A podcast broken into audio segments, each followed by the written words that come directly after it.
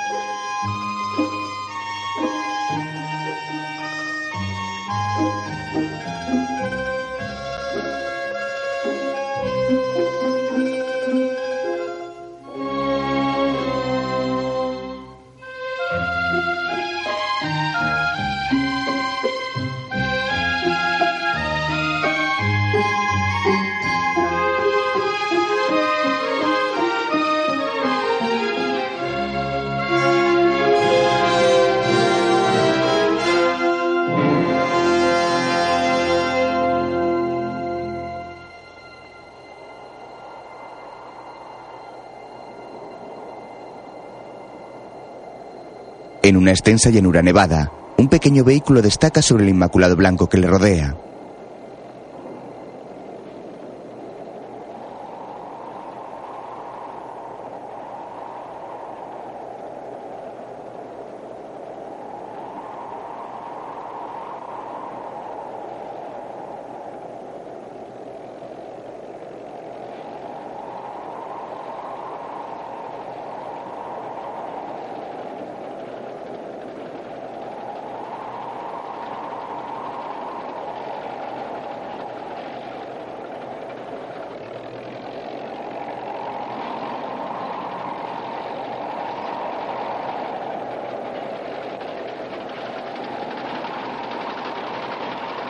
El coche avanza contra la ventisca, atravesando las blancas dunas heladas creadas por la nieve.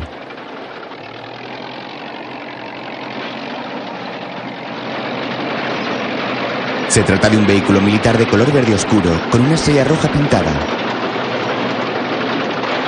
Equipada con orugas como los tanques, la camioneta militar avanza conducida por un soldado.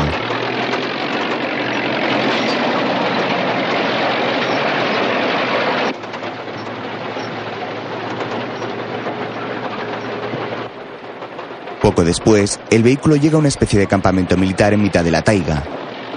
Hay guardias vigilando desde altas torres, varios barracones desperdigados entre la nieve y algunos hombres que caminan portando herramientas. El soldado aparca la camioneta contra un montón de nieve. Del vehículo bajan dos hombres ataviados con gruesos abrigos y gorros de piel. Avanzan hacia una especie de cantera y observan desde arriba el panorama. Abajo, filas de prisioneros trabajan vigilados por guardias armados.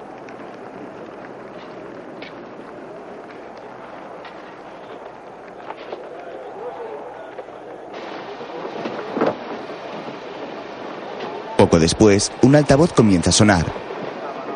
103592. 103592. 103592. Uno de los presos que está soldando una tubería se detiene y levanta su máscara de soldador. 103592. Fiado. Le entrega su soplete a un compañero, se quita la máscara y se aleja colocándose su sombrero de piel. Otros prisioneros le observan extrañados y con un aire de preocupación en la mirada. El hombre baja por una escala de madera y se cierra mejor el abrigo para protegerse del extremo frío.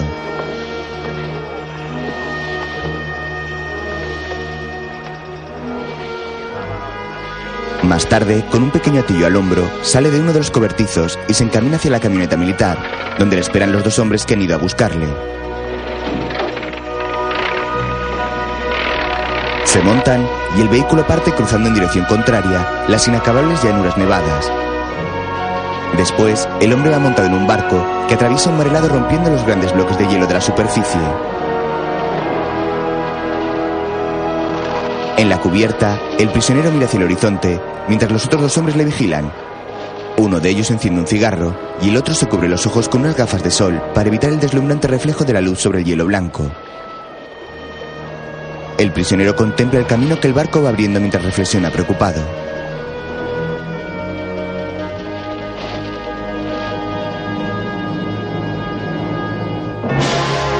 Mientras, al amanecer, un coche avanza por las vacías calles de Roma en dirección al Vaticano. El vehículo atraviesa la plaza de San Pedro y aparca frente a la gran columnata.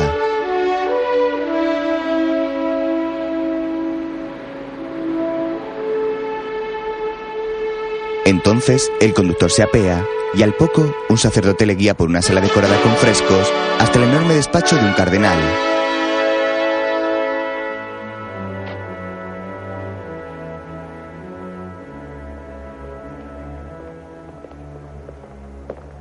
señor George Faber, Eminencia. El hombre pasa y el cardenal se levanta para recibirle. Le agradezco que haya venido, señor Faber. Una llamada del Vaticano es siempre un acontecimiento. Ah, siéntese, por favor. Gracias. Señor Faber, desearía brindarle un reportaje en exclusiva. ¿Con las cortapisas de siempre? Y algunas más esta vez. Primero debo saber de qué se trata. Es una historia política, absolutamente. Eh, necesitamos cierta reserva, cierta discreción al publicarla. Su eminencia me conoce, tengo una reputación. Oh, y una reputación excelente, señor Faber. Pero ha de aceptar el relato tal como se lo dé o dejarlo. Si lo rechaza, lo adjudicaré a los franceses. Eh, desearía difundirlo con marchamo norteamericano, con preferencia en televisión. ¿Una entrevista? ¿Mm? Exactamente. No puedo atarme demasiado, Eminencia. Eh, no siempre podré controlar lo que me diga mi entrevistado. ¿Sí o no? ¿No hay otra salida, Eminencia? En absoluto. Esa noche, en Moscú, un hombre entra en un despacho donde espera el prisionero. Kirill Pavlovich. Kirill se da la vuelta y mira al recién llegado que sale de las sombras. Piotr Ilyich Kamenev. Buenas noches, presidente. Qué lejos queda la prisión de Lubyanka. ¿Verdad, Kirill? Tome asiento. Gracias. Kirill se sienta y Kameniev abre un mueble bar. ¿Quiere una copa? Como guste. El presidente sirve dos vasitos de vodka y le entrega uno a Kirill.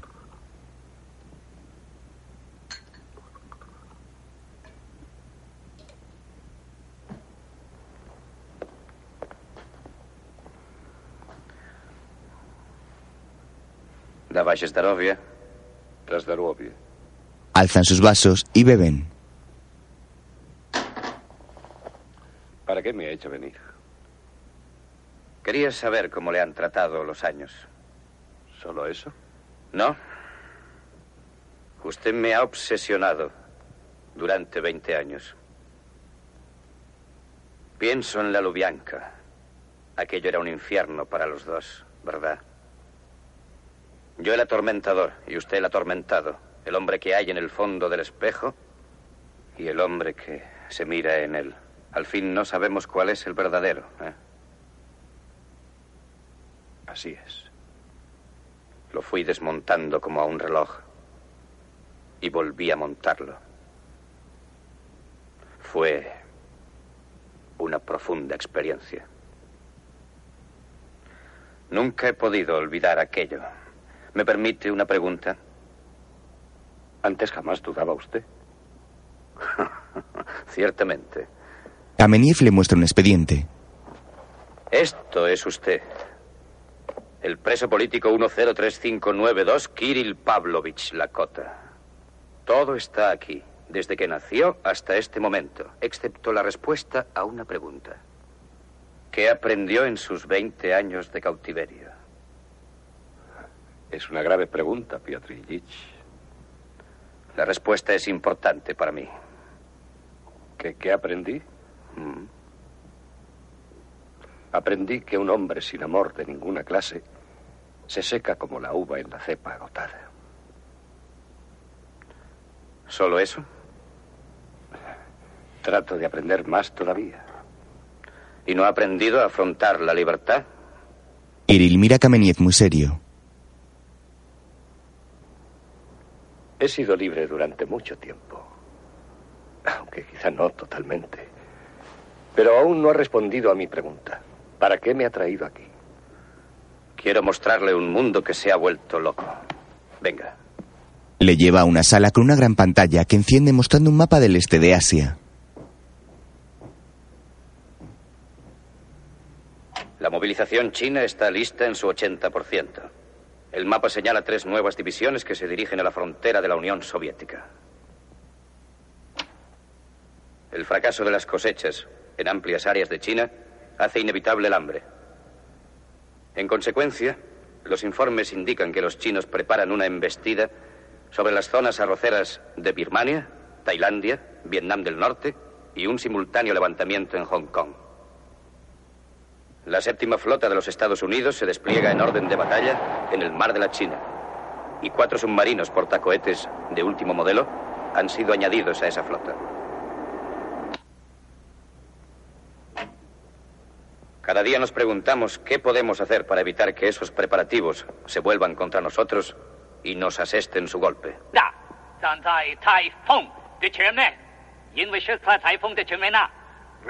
¿Ve usted ese individuo?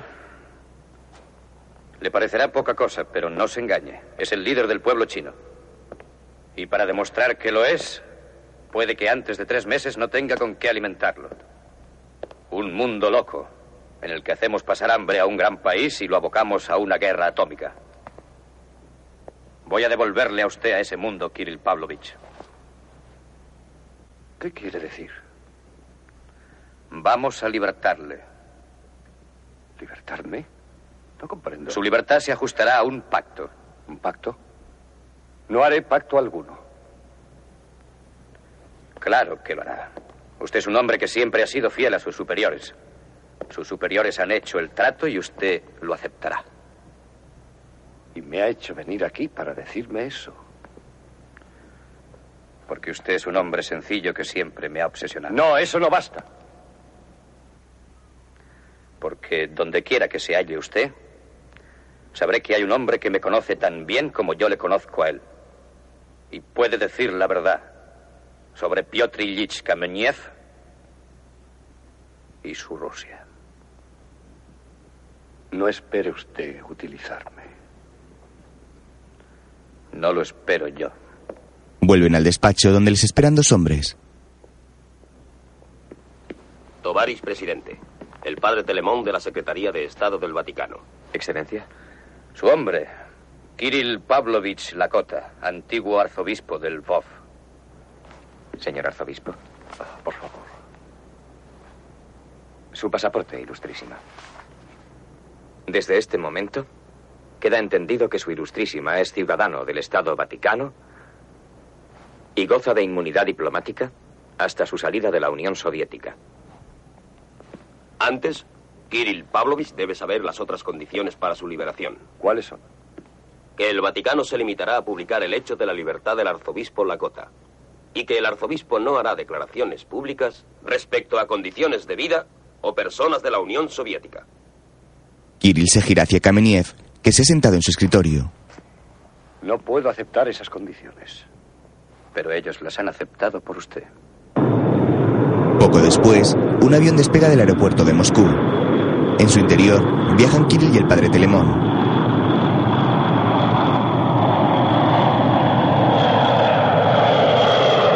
El joven sacerdote propone un brindis.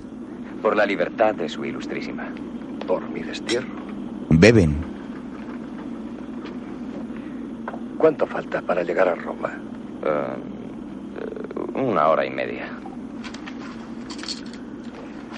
Y luego... Aquí lo tiene, señor. Gracias. Se hospedará en el colegio ucraniano y creo que pronto será recibido por el Santo Padre.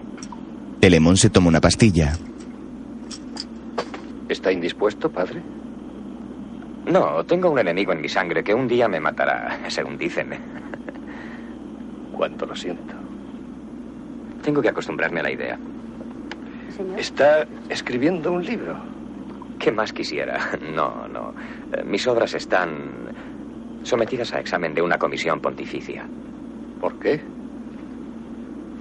Durante años se me ha prohibido la enseñanza y publicar cosa alguna. Me habían acusado de sostener opiniones peligrosas para la fe. ¿Cómo obtuvo este cargo? Me metieron en una sagrada congregación para preservarme de cualquier riesgo. Yo soy en realidad antropólogo. Pasé largo tiempo en Asia y descubrí allí un mundo en explosión con millones de bocas hambrientas. Y me pregunté con qué clase de sabiduría contaba la Iglesia para poder contener aquella explosión. Entonces empecé a escribir y me hice filósofo. El menú, señores. ¿Y cuántos libros ha escrito? Diez. Diez. ¿Y cuántos ha publicado? Ninguno.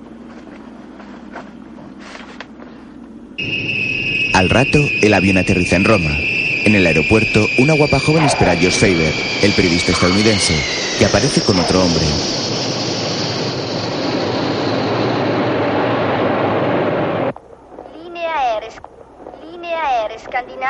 Annuncia l'arrivo del suo volo 881 proveniente da Mosca a Copenaghen.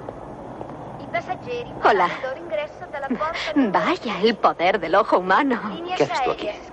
Nunca te he visto trabajar. Te dije que esto es muy serio y nadie tiene que saberlo. ¿No puedo verlo oculta? No, nena, medio Vaticano está esperándome. Ah, es que no estoy presentable. Le besa. George. Eh, Sí. Eh, espérame en la barra del café. No esperaré. ¿Cenaremos juntos hoy? No lo sé, George. Tengo que irme. Te, te telefonearé. George se marcha y su compañero le sigue tras saludar divertido a la joven. Esta se queda muy molesta. En la pista de aterrizaje, el avión de las líneas aéreas escandinavas se detiene. Colocan la escalerilla y abren la puerta.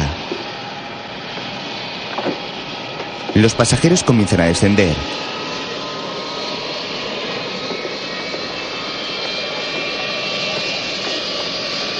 Kirill y Telemón bajan charlando entre ellos. Abajo les esperan el cardenal que saluda efusivamente a Kirill y un sacerdote.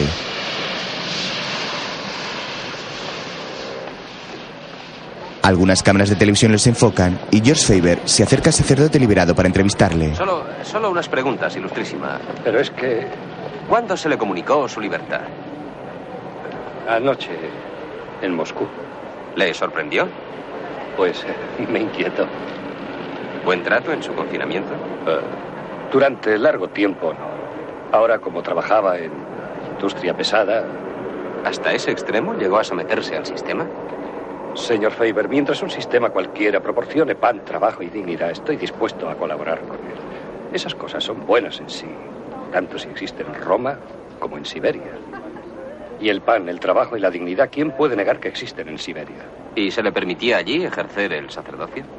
No, yo lo practicaba sin permiso entre mis compañeros prisioneros.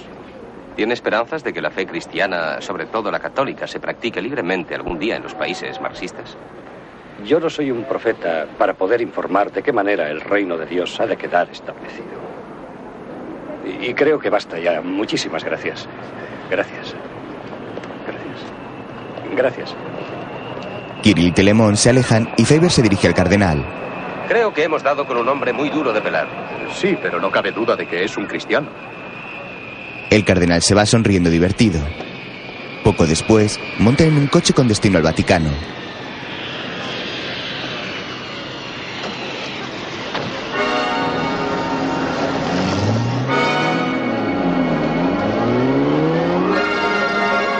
El vehículo oficial atraviesa las calles de Roma con Kirill Telemón y el cardenal en su interior. El antiguo prisionero mira a su alrededor sin poder creer que ella es libre después de 20 años.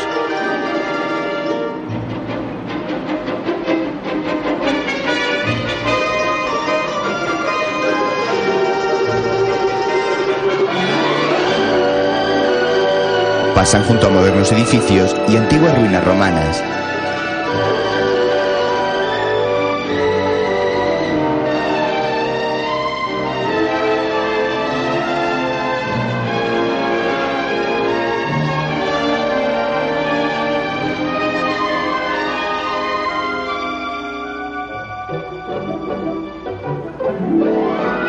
El cardenal ejerce de guía turístico señalando a Kirill los lugares por los que pasan. Al final de una gran avenida se encuentra el Coliseo.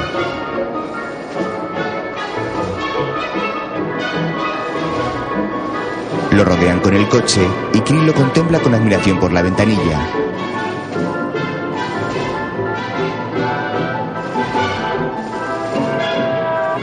Unos metros más adelante, el chofer reduce la velocidad del vehículo cuando una banda de música militar desfila por los alrededores.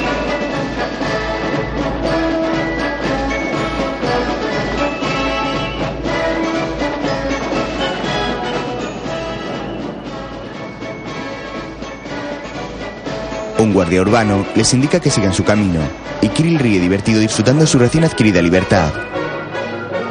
Telemón le mira con una sonrisa.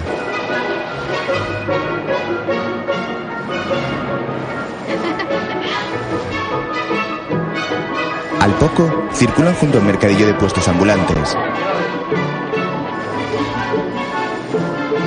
Después, junto a las ruinas de un viejo templo con altas columnas blancas. Más tarde cruzan el río Tíber por el puente palatino.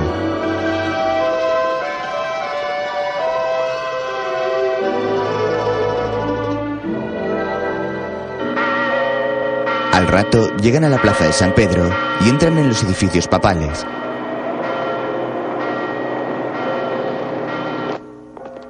Vestido con una casulla burdeos conduce a Kirill hacia un pasillo, donde dos lacayos lo acompañan hasta las estancias privadas del Papa.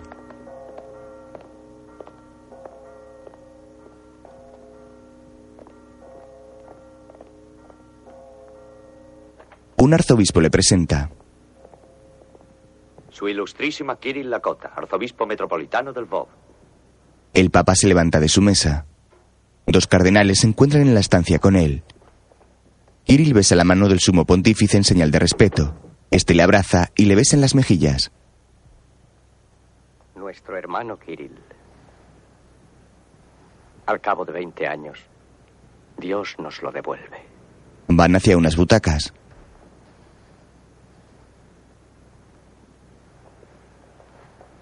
Siéntese, siéntese. Gracias, Santidad. ¿Se encuentra bien y fuerte? Muy bien, Santidad. ¿Buen viaje? Muy bueno. ¿Fue dignamente recibido? ¿Sus habitaciones son cómodas? Ah, me han tratado como a un príncipe. Lo que es en realidad. El Papa le hace una seña a uno de los cardenales que toma del escritorio un cojín sobre el que reposa un solideo cardenalicio, un pequeño casquete de seda roja, y se lo entrega al pontífice. Nos anunciamos que nuestro hermano Kirill es creado cardenal titular de San Atanasio. Yo suplico a su santidad que me dispense de tal honor. Eh, Su santidad no me conoce, no puede saber lo que los años hicieron de mí. ¿Pero por qué? Es el más alto honor que podemos conceder. Ha servido a la fe, la ha defendido. Eh, no quiero oponerme a vuestra autoridad, pero es que tal vez no pueda seros útil aquí. Es nuestra decisión. En cualquier futuro trato con el Kremlin puede sernos inapreciable. Nos hemos dispuesto que trabaje en la Secretaría de Estado. Su Ilustrísima debe trabajar con nosotros desde ahora. Suplico a vuestra santidad que me dé una misión sencilla al lado de hombres sencillos. Nos necesitamos quedar a solas con el hermano Kirill. El Papa le devuelve el solideo al cardenal, que abandona el despacho con su compañero tras dejarlo nuevamente sobre el escritorio. Se dice de usted que se le exigió que renegara de su fe y que ante sus ojos ataron y fusilaron a siete sacerdotes. Y aún así no renegó de la fe. ¿Es cierto eso? Procuro no acordarme de eso ni de otras cosas, santidad. Dios está contigo, hermano. Y creo que Él te ha enviado. Confía en nos para hacer el mejor uso de ti. Pero antes, he de conferirte tu dignidad. El Papa toma de nuevo el solideo. Arrodíllate. Kirill obedece a su pesar. Nos te creamos cardenal titular de San Atanasio. Le impone la prenda. Por la noche, en una fiesta, la joven amante de Faber baila con un joven luciendo un provocativo vestido rojo. Luego van juntos hacia otra sala. Veo que la fiesta está muy animada. Marquesa. Dispense un momento. Oh, ya estás aquí. En ese momento llega George, que se acerca a saludar a la marquesa.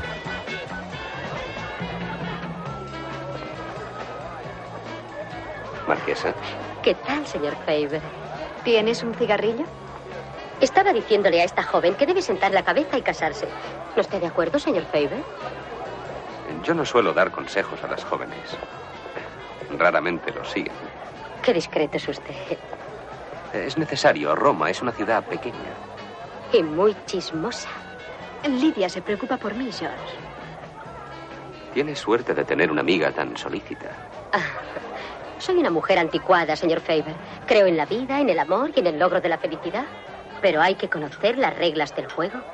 No subestime a mi marido, Marquesa. Una mujer se acerca. Conoce todas las reglas. Ah, doctora Faber. Eh, Mario, ¿querrías traernos algo de beber? Perdone mi retraso, pero media Roma parece tener la escarlatina. Ah, No teman. Vengo bien desinfectada, no contagio. ¿Cómo está usted? Ah, muy bien. He, he venido con Mario. Ya lo veo. Es muy guapo, ¿no te parece, George? Sí, es muy guapo. ¿Y qué edad tiene? Eso podrías preguntárselo tú misma, Ruth. Eh, Supongo que la marquesa no tendrá inconveniente en presentaros. No, no. Entre mis defectos está el de darme cuenta de mi edad. Dispense, Marquesa. Ruth, la mujer de Faber, se aleja unos pasos. George. Marquesa. Kiara. Se marcha con Ruth. Es, es avasalladora con él. Ruth y George comienzan a bailar. Estás hoy muy ingeniosa. Gracias. No, no te lo digo como un cumplido. ¿Qué es lo que no apruebas de mí? Que seas tan irrazonablemente celosa. Lo soy porque los celos me hacen ser irrazonable, George. La mirada de él se cruza con la de Kiara. Ruth le mira furiosa. Entre tanto, el padre Telemón recibe la visita de Kirill en sus aposentos. Eminencia. ¿Puedo pasar? Por supuesto. No le interrumpo. No, de ningún modo. Mi enhorabuena. Gracias. ¿Me permite su abrigo? Sí, gracias. Toma su abrigo y su sombrero. Qué sorpresa. Los deja sobre la cama. Esto hay que celebrarlo. ¿Me acepta una copa? Eh, sí, me vendrá bien. Es Frascati. ¿Qué es? ¿Qué es esto? Ah, eso. Gracias. Lo encontré en el Museo Vaticano. Es eh, una planta que solo tiene una juventud de mil años. ¿De veras? Pero lo realmente sugestivo es este pez. Tiene más de 200 millones de años. ¿Sí? Telemón toma una pastilla con el vino. Padre, ¿cree que sigue el tratamiento médico adecuado? Los médicos saben tanto como las máquinas computadoras. ¿Por qué no se sienta? No, no, no, no se moleste. Y perdone este desorden. Gracias. Así que su audiencia está fijada para mañana, ¿eh? A las diez y media. ¿Ha leído ya mi libro? Sí, lo he leído. Bueno, no me condenarán a muerte por decir la verdad. Lo que he encontrado es muy poca fe cristiana, tal como yo la entiendo en su libro. Durante 20 años solo esa fe me mantuvo vivo. Siga.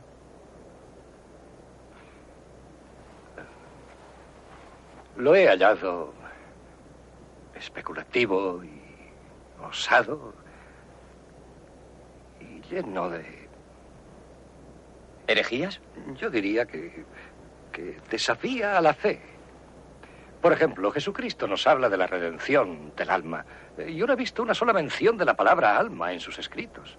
Pero está allí, solo que bajo otro nombre. ¿Por qué cambiarle el nombre si no hace daño?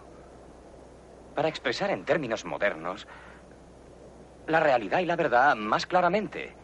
Pero, padre, si esas son sus verdaderas creencias, ¿por qué sigue siendo sacerdote? ¿Me acusa de falta de honestidad? Ah, yo no le acuso de nada. Es usted quien tiene que responder. Pero ¿está usted seguro de que es sincero consigo mismo? Estoy sentenciado a muerte y no puedo permitirme no serlo.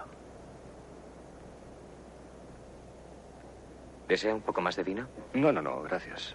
Elemón se levanta y se sirve otro vaso de vino. David, para muchos hombres las creencias son un refugio donde buscan seguridad.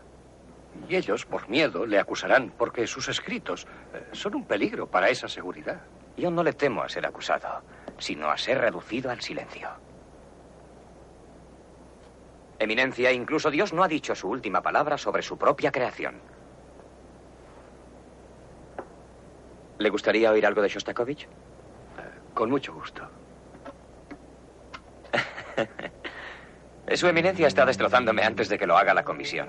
Oh, no, David, mi intención no ha sido esa.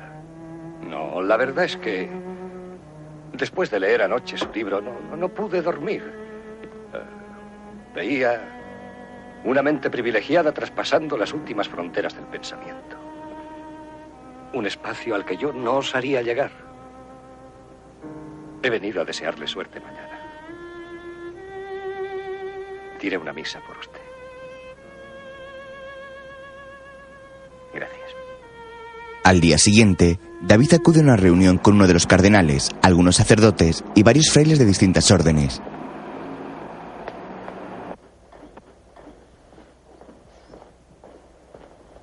Este es el padre Telemón. Todos toman asiento. Bien. Esto es una comisión y no un tribunal. Su objetivo es examinar el contenido de sus obras para ver si éstas se ajustan a los fundamentos de la doctrina cristiana. A su persona no se le juzga, así que puede estar seguro de que su presencia aquí no ha de reflejarse en su reputación. Celebro oír eso, Eminencia. He aquí el primer problema, padre, que se plantea a lo largo de toda su obra. ¿Qué es usted? ¿Filósofo? ¿Teólogo? ¿Poeta? ¿Científico? ¿Cómo debemos juzgarle? Júzguenme como hombre que intenta responder a lo que se pregunta todo hombre. ¿Qué es? ¿Quién soy? ¿Para qué estoy aquí? ¿A dónde me dirijo? ¿Tiene algún sentido la belleza, la fealdad, el terror, el sufrimiento, la muerte cotidiana? ¿Todo lo que forma la trama de la existencia? ¿Está hablando el poeta? ¿Por qué solo el poeta y no el, el teólogo y el científico que también sangran y mueren? O sea que pretende adelantarnos. Yo he escarbado en la costra de la tierra de Dios y he visto un archivo de vida inscrito en ella, un archivo maravilloso. Dinosaurios, reptiles voladores, todo un mundo que se fue. Pero la línea es indudable que fue trazada por el dedo creador de Dios. Y siempre apuntando en la misma dirección, al hombre capaz de pensar. Y aún más allá de nosotros. ¿A qué? ¿O este mundo no es más que una trampa trágica en la cual el hombre vive sin esperanza y muere sin dignidad?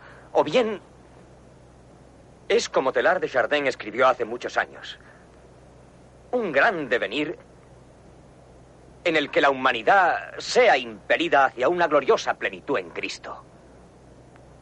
Yo creo en el devenir de esa plenitud, yo creo en la en la futura unión del mundo con el Cristo cósmico.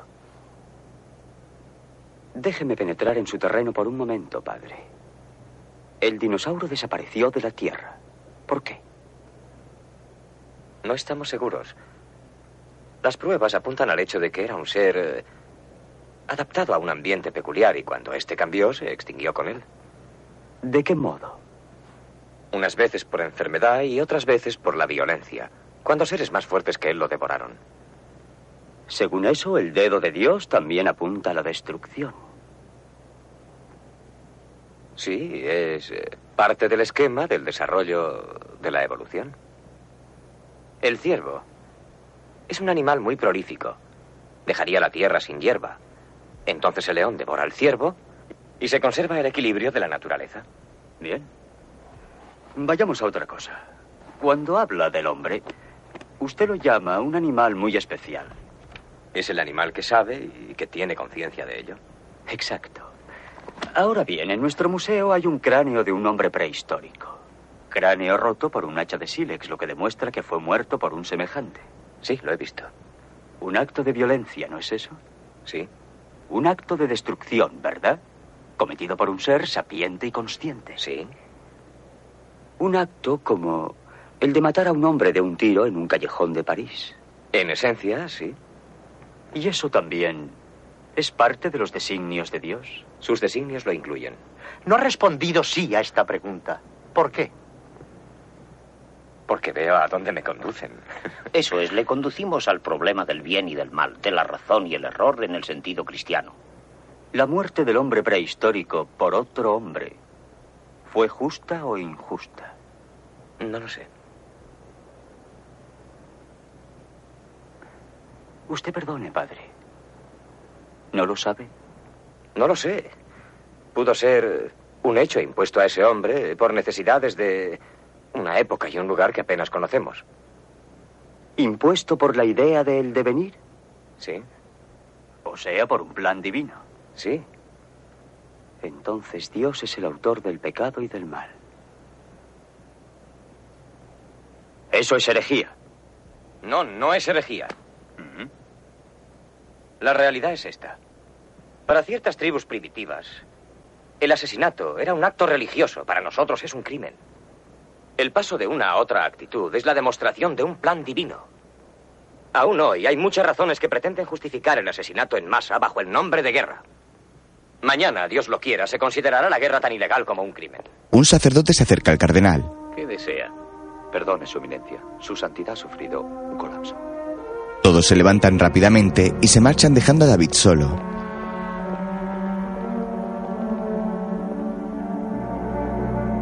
Este se pone en pie y mira a su alrededor inquieto. Mientras, en un plato de televisión, el compañero de Faber habla con sus colaboradores. Paulo, tú y Lowe id a San Pedro inmediatamente. Sí, pero es que... Rápido, con la unidad móvil. ¿Sabes dónde está George? No, llamo a su casa. Sí, hazlo. Ah, no. Llama al club de prensa.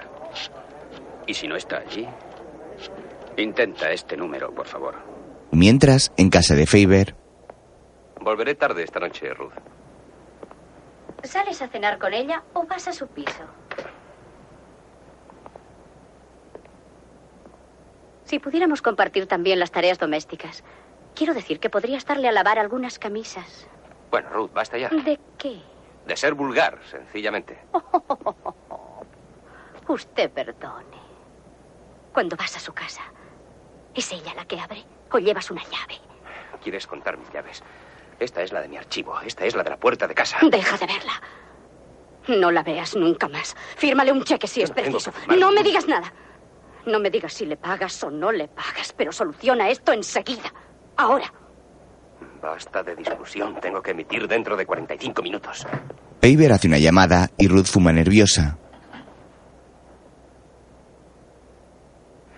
Brian, soy George. Respecto a... George, eres el único locutor del continente que no sabe que el Papa está muriéndose. ¿Por qué no me llamaste?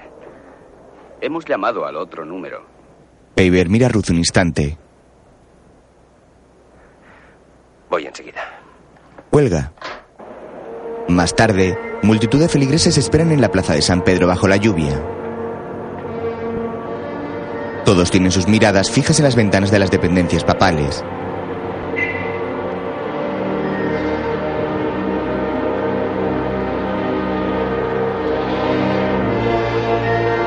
El tiempo pasa y deja de llover, pero la multitud no se disuelve.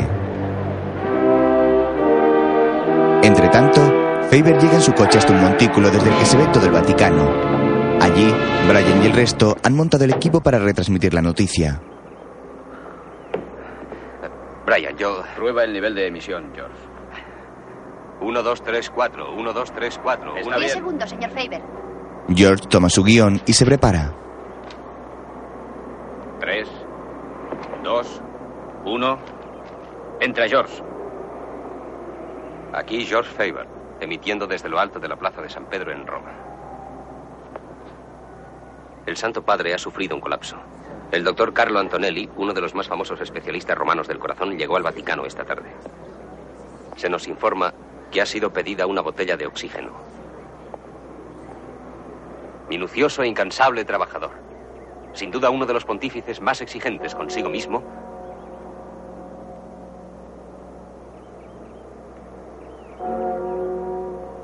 La campana dobla. El Papa ha muerto. Escuchen la campana. Faber se da la vuelta santiguándose. En la plaza de San Pedro, los feligreses se ponen de rodillas para rezar por el difunto Papa. Todos se muestran tristes y muchos de ellos se secan las lágrimas que corren por sus mejillas. Faber sigue retransmitiendo. Es el toque de difuntos que suena en el arco de le campane solo por el pontífice. Y escuchen, suena otra campana. Pronto, a su tañido, se unirá el de todas las campanas de la ciudad, las de todas las ciudades, las del mundo entero.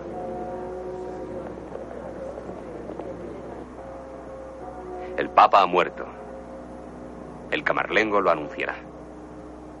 El maestro de ceremonias, los notarios, los doctores, lo consignarán con sus firmas para la eternidad. Su anillo será destruido y su sello se romperá. Los aposentos papales se cerrarán y sellarán. Mientras las campanas siguen doblando, los restos del pontífice serán entregados a los embalsamadores. Así su cadáver podrá ser objeto de veneración por los fieles. Se situará su cuerpo en la capilla sixtina, rodeado de cirios. Mientras la guardia noble vela sus restos mortales, bajo los frescos del juicio final del gran Miguel Ángel. Al tercer día, será enterrado, revestido de gran pontifical. En la cabeza una mitra, un velo púrpura cubrirá su rostro y un manto de armiño le abrigará en la cripta. Será encerrado en tres féretros, uno de ciprés, de plomo el segundo para evitarle la humedad y donde irá su acta de defunción, y el último de pino, para ser así igual a los otros hombres que van a la tumba en caja de madera. El Papa ha muerto. Se guardará luto por él con nueve días de misas y se le darán nueve absoluciones. Que por haber sido más grande que los demás hombres en vida, las puede necesitar más después de muerto. Los aposentos papales se encuentran vacíos. Una comitiva formada por la Guardia Suiza, un cardenal, un notario y dos diáconos llega para cerrar las estancias y sellarlas.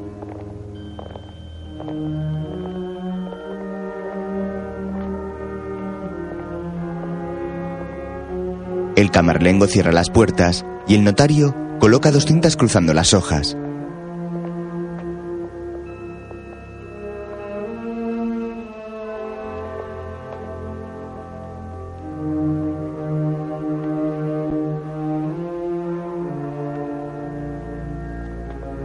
Entonces, el cardenal calienta una barrita de lacre que coloca sobre la unión de las cintas, marcándola con un sello.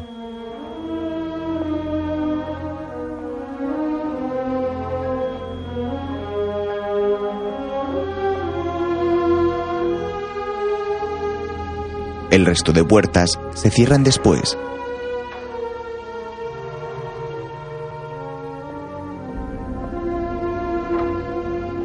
Más tarde, varios cardenales se reúnen en una sala decorada con hermosos frescos. El camarlengo, portando un cetro, se acerca a una mesa. Deposita el cetro sobre ella y toma una bolsa de terciopelo rojo. Saca el anillo del pontífice de ella y lo muestra al resto.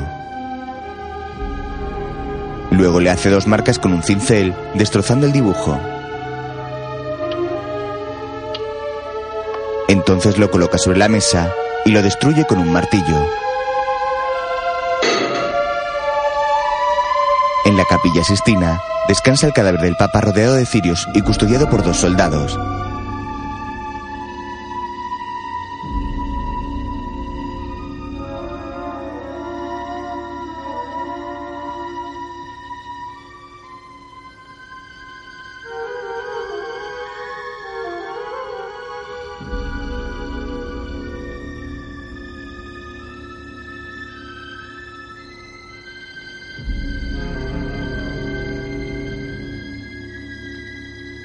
Más tarde, el padre Telemón charla con Kirill en el exterior. Es extraño. Si un presidente muere, se le reemplaza antes de una hora, y si es un rey, se grita ¡Viva el rey! En cambio, todo se detiene cuando muere un papa. Mm, David, le he llamado porque me han dicho que necesitaré un secretario para el cónclave. Y yo me pregunto si aceptaría el cargo. Gran honor, Eminencia. Pero no sería el hombre adecuado. ¿Por qué?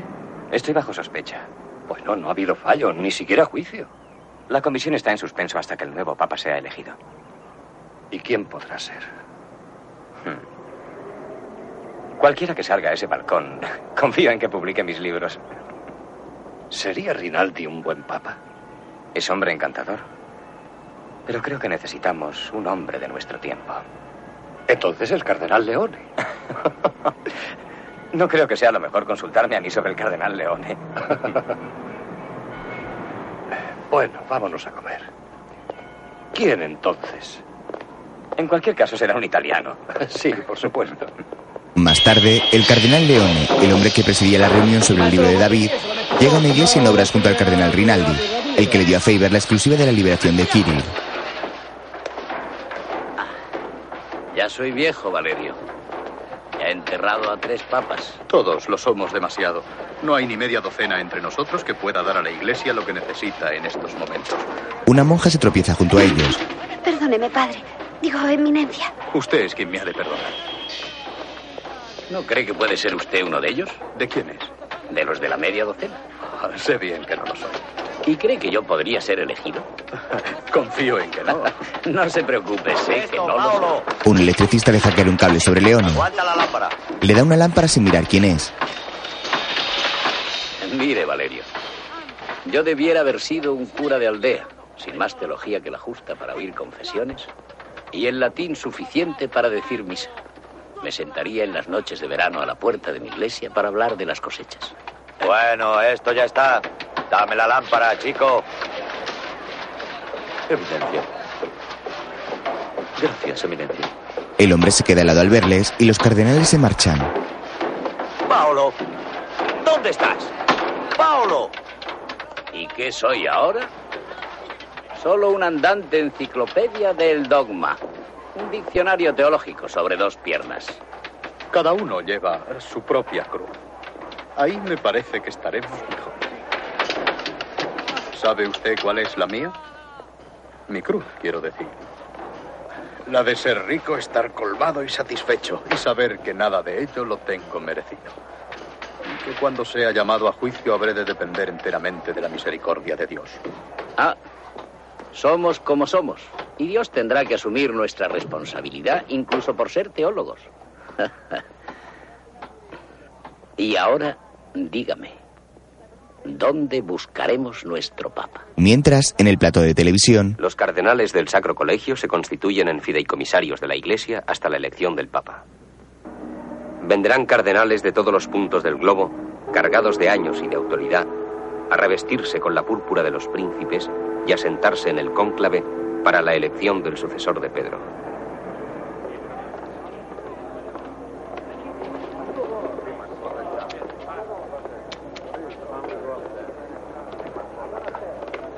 Tan pronto como sea elegido, el nuevo Papa señalará la fecha de su coronación. Espectacular ceremonia que atraerá a gentes de todos los rincones de la Tierra. Fuera de este pequeño enclave medieval del Vaticano, el mundo se halla en crisis y pronto puede verse envuelto en una guerra atómica. Pero para los hombres del Vaticano solo existe una cuestión. ¿Quién calzará las sandalias del pescador? ¿Quién preservará y proclamará el mensaje de Cristo a los hombres que viven en este atribulado e incierto siglo XX? Cardenales de todos los puntos del planeta llegan a Roma. Kirill, vestido a la usanza de las iglesias católicas orientales, acude en un coche oficial al Vaticano. Su rostro muestra la preocupación por lo que está a punto de suceder.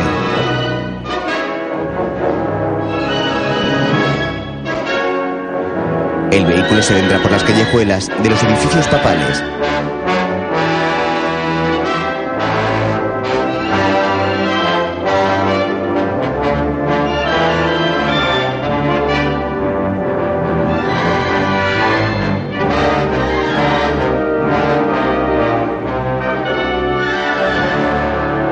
Su paso, varios agentes saludan con aire militar.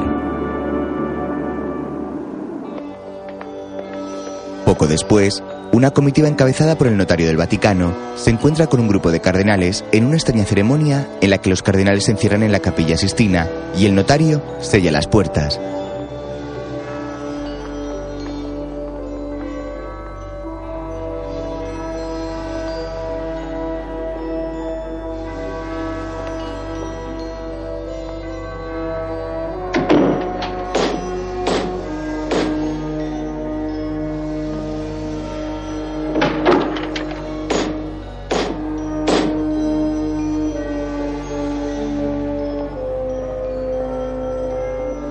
Después, el notario sigue cerrando todas las puertas del edificio.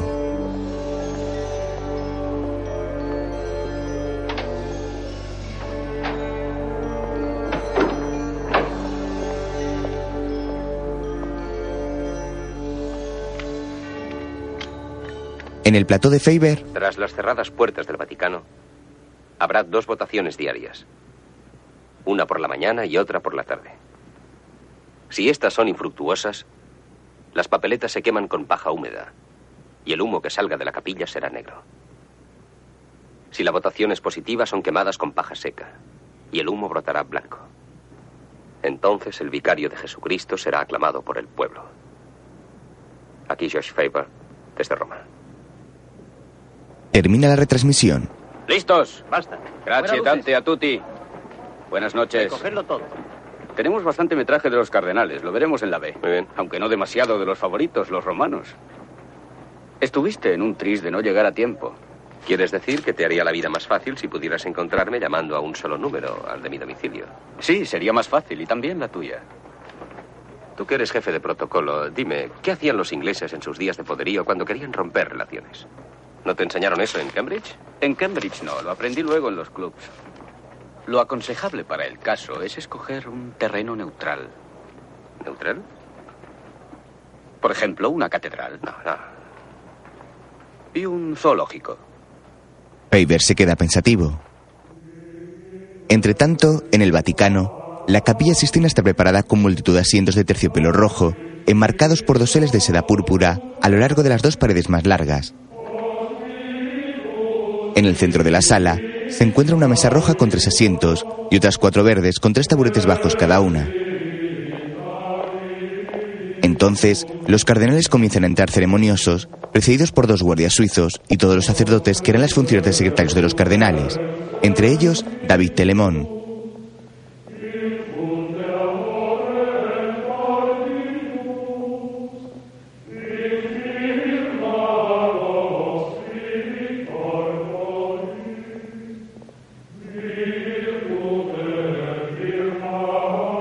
Los religiosos forman un pasillo por el que van avanzando los cardenales en fila de a dos.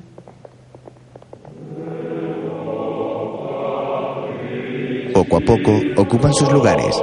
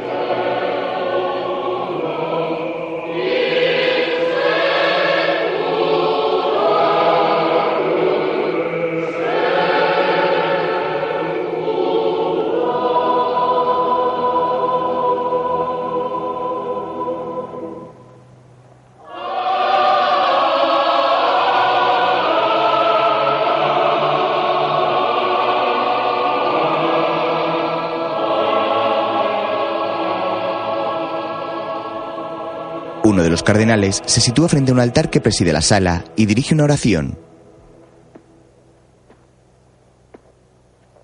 Oremus Deus equicorda fidelium Sancti Spiritus illustratione docuisti da nobis e neodem spiritu retta sapere et Deus semper consolazione gaudere per Christum Domine nostrum. Luego regresa a su sitio.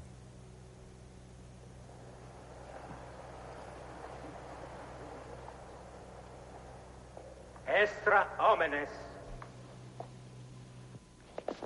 Siguiendo la orden dada, todos los sacerdotes ayudantes abandonan la capilla Sistina, así como los diáconos y la guardia suiza, quedando solos los cardenales.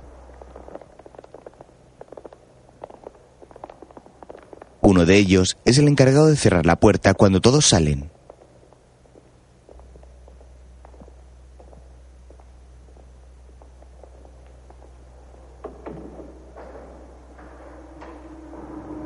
Fuera, en la plaza de San Pedro, se reúne gran número de fieles esperando una decisión rápida y que el humo blanco salga de la chimenea. En la capilla Sistina se produce la votación inicial. Todos los cardenales depositan por turno su voto en un cáliz. Testor Christum Dominum, qui me judicaturus est me eligere quem secundum Deum judico eligi debere. Rinaldi coloca su papeleta sobre la dorada tapa del cáliz. Luego levanta esta dejando caer el voto en el interior de la copa. Fuera, cada vez más gente se agolpa en la plaza enmarcada por la gran columnata de Bernini.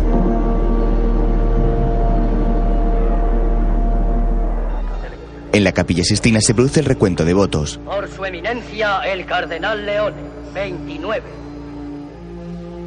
Por su eminencia, el cardenal Colombi, 15. Por su eminencia, el cardenal Fracci, 12. Insuficiente para la elección. El cardenal Leone agacha la mirada pensativo mientras el resto comenta los resultados. Iril charla con un cardenal africano. Entonces, el cardenal que ha anunciado el recuento de votos lleva estos a una estufa y los quema con paja húmeda.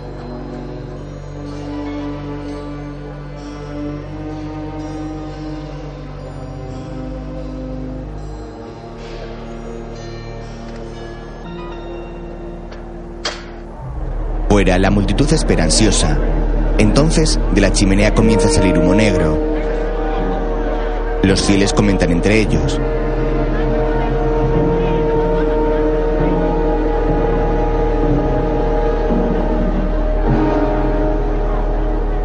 Más tarde se produce una nueva votación. Testor Christum Dominum, qui me judicaturus est, mi eligere quem secundum Deum judico elige debere. El cardenal africano ofrece su juramento y deposita la papeleta en el cáliz. Es el turno de Kirill. Testor Christum Dominum, qui me judicaturus est, me eligere quem secundum Deum, judico, eligi, debere. También coloca su voto sobre el plato que cubre la urna y lo deja caer dentro con la ayuda de este. Fuera, la gente vuelve a golparse en la plaza, a pesar de la lluvia, para conocer el resultado de la segunda votación del día.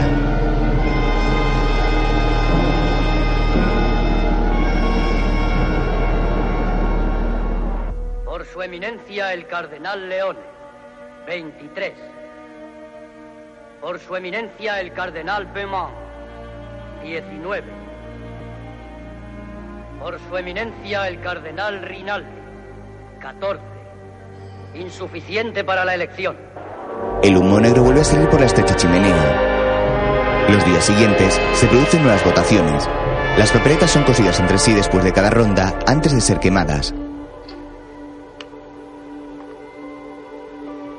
Insuficiente para la elección. Los cardenales comentan entre ellos. Mientras, en el plató de televisión,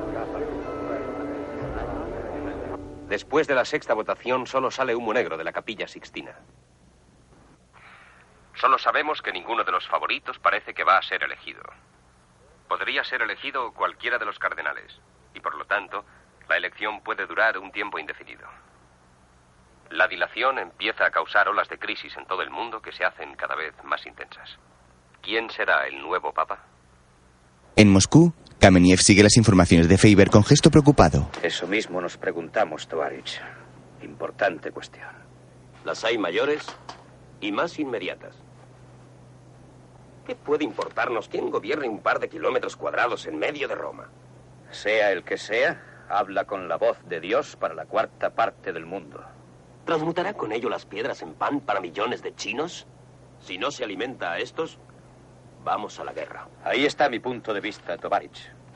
Si nos sale un enemigo decidido en Roma, puede hacernos mucho daño. Pero si nos sale medio razonable, puede sernos de enorme utilidad ante el disparatado conflicto con el que nos enfrentamos. ¿Cómo? ¿Cree usted en la magia? ¿Una magia como la romana? ¿Qué le pasa a Piotr Ilyich? Se lo diré.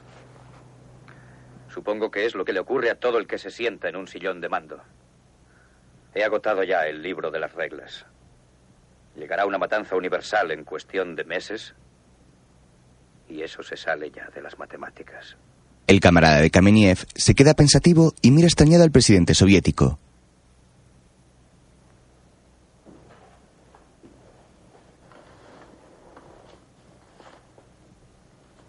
Entre tanto, el cardenal Leone charla con varios compañeros en un descanso. La revolución flota en el aire y nosotros no estamos preparados. Los sacerdotes jóvenes sí lo están y pueden convivir con ella y hasta hacerla cambiar. Sí, a veces hasta me asustan. ¿Pero por qué? Ellos ven la injusticia y desean corregirla. E incluso ir más lejos con su ignorancia e inexperiencia. Nuestro amigo Lakota debe de ser un experto en revoluciones. Oh, no, no, no. No soy experto en eso. Pero usted ha vivido en un régimen revolucionario. Eso no es totalmente exacto. El marxismo en Rusia es muy conservador. Su revolución es para la exportación ahora. Nuestro problema está en competir con nuestro propio producto. ¿Y cuál es? No, dejémoslo. Prefiero escuchar. No, nos gustaría oírlo. Sí, sí, así es. Lo que deberíamos manufacturar es la auténtica revolución cristiana. Trabajo para todos, pan para todos, dignidad para todos los hombres. Pero ¿cómo hacerlo sin violencia?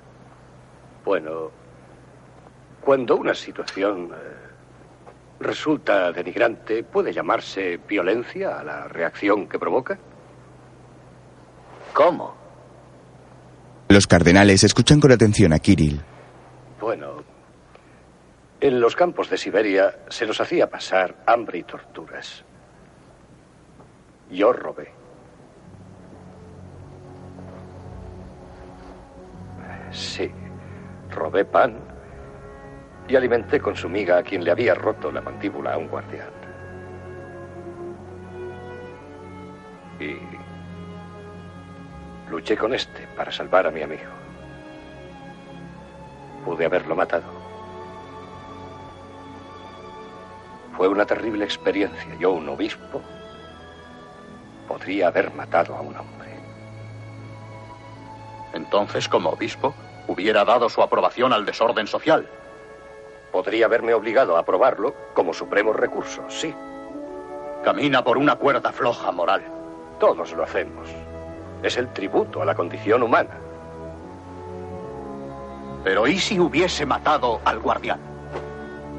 Todos esperan ansiosos la respuesta de Kirill a la pregunta de Rinaldi. ¿Qué sé yo? No, ahora no lo sé, Eminencia. Solo sé que tenemos que actuar en un mundo brutal. Que estamos para proteger a los hijos de Dios. Y si por ellos hemos de luchar, lucharemos. El resto de cardenales mira a Kirill con sorpresa.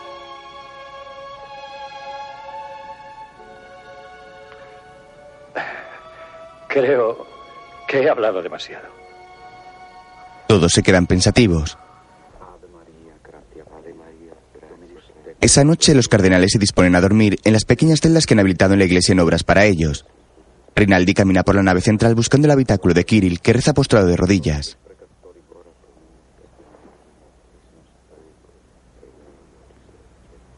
Kirill, Al no obtener respuesta, entra y se acerca a él.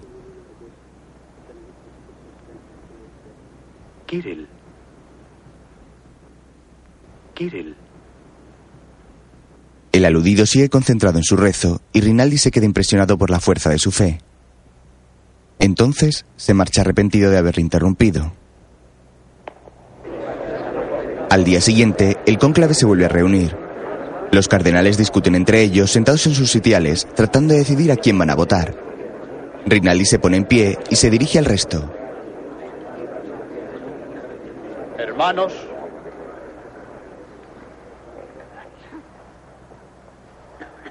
hermanos, hemos fracasado ya siete veces en llegar a una elección. Me he levantado para reclamar un derecho de la ley canónica. Con toda humildad, proclamo ante todos mi creencia de que hay entre nosotros un hombre señalado por Dios para ocupar la silla de Pedro. Como el primero de los apóstoles, ese hombre ha sufrido prisión y azotes por la fe. La mano de Dios lo sacó de su cautiverio para unirse a nosotros en este cónclave. Anuncio a ese hombre que mi candidato es él desde este instante. Le ofrezco mi voto y mi obediencia a Kirill, cardenal Lakota. Kirill se queda sorprendido y las miradas de todos los cardenales se posan en él. Entonces se pone de pie. Pero no.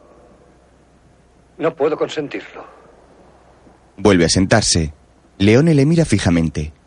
Uno de los cardenales que participó en la conversación de la tarde anterior se levanta. También yo lo proclamo.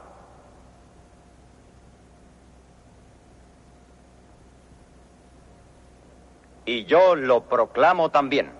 Por favor. No, no, por favor, esperen. Lo proclamo No, igualmente. yo- yo... lo proclamo. Por Dios, el tiempo pasó para mí. Yo lo proclamo también. Yo también lo proclamo. Les suplico. Yo lo proclamo también. Yo lo proclamo. Por el amor de Dios. Yo también Les suplico. Por Dios. Reconsideren lo que hacen. En la plaza cada vez hay más gente. Por fin, un cardenal abre las puertas de la capilla Sistina y toca una campanilla.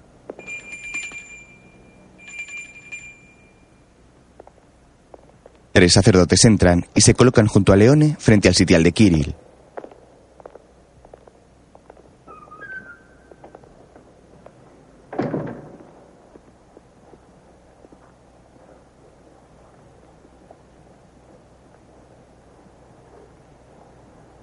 ¿Aceptas ne electionem de te canonice factam in sumum pontificem? ¿Acepta la elección?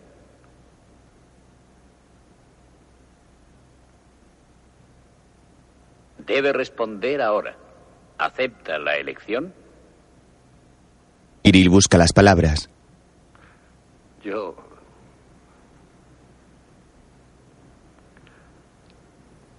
Acepto.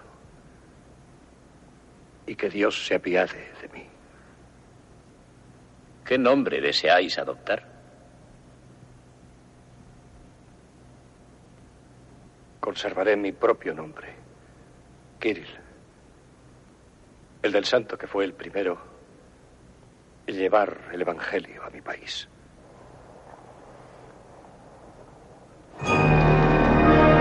Todos los cardenales hacen descender sus doseles quedando solo levantado el de Kirill. Todos aplauden al nuevo papa electo y se acercan con júbilo. Leone se une a los aplausos con brío y una gran sonrisa.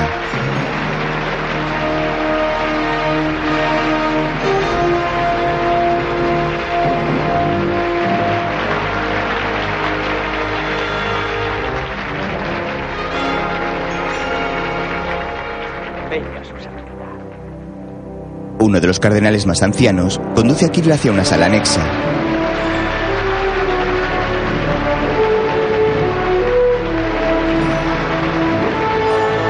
Allí, sobre una percha, hay tres túnicas blancas de distintos tamaños, así como varios atributos papales.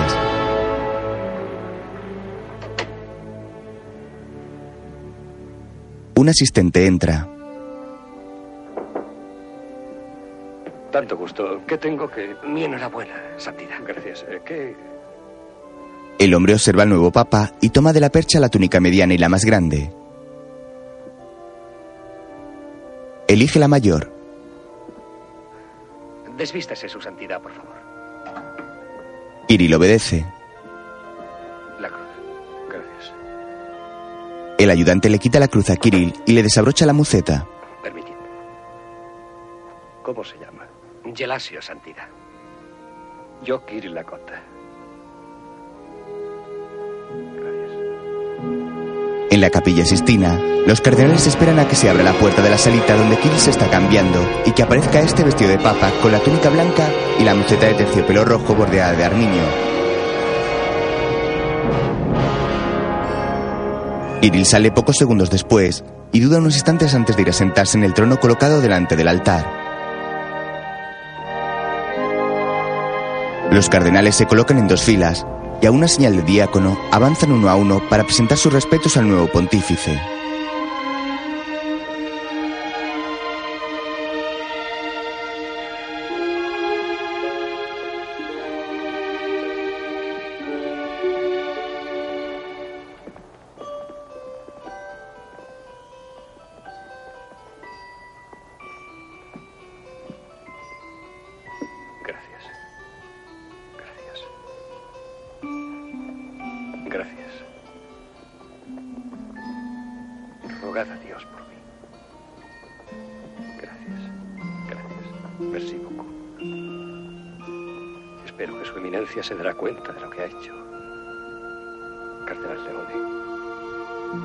Tras inclinarse y besarle la mano, cada cardenal vuelve a su sitial.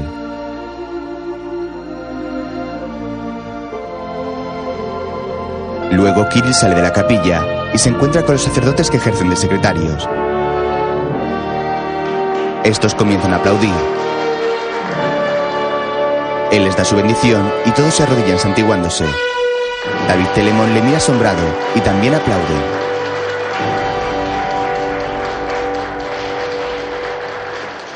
Entonces, el humo blanco comienza a salir por la chimenea de la capilla Sistina.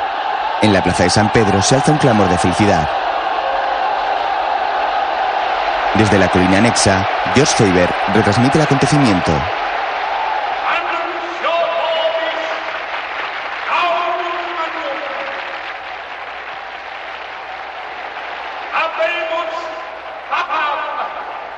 Gaudium Magnum, gran júbilo, tenemos papa. Las puertas del balcón de San Pedro se abren y Kirill aparece rodeado de varios cardenales y arzobispos.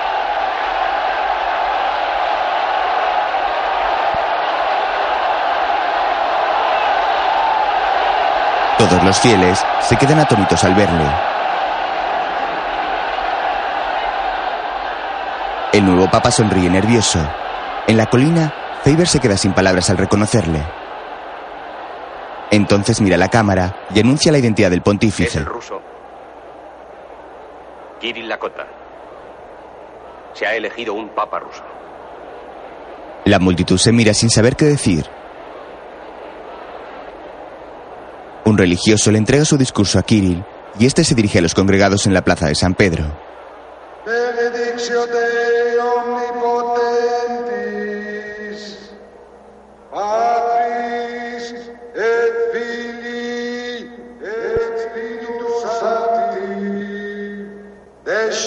descendat super vos et magnat semper.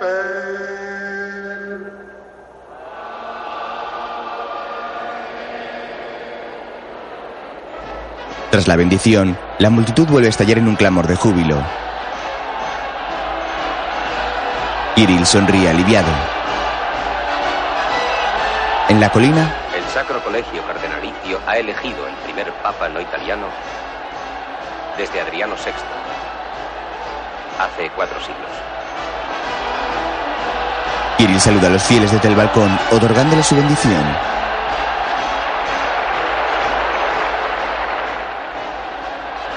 En un mundo en crisis es imposible augurar qué consecuencias podrá tener esto. Faber mira preocupado hacia el balcón del nuevo papa. La plaza de San Pedro está llena a reventar de gente y todos aclaman a Kirill.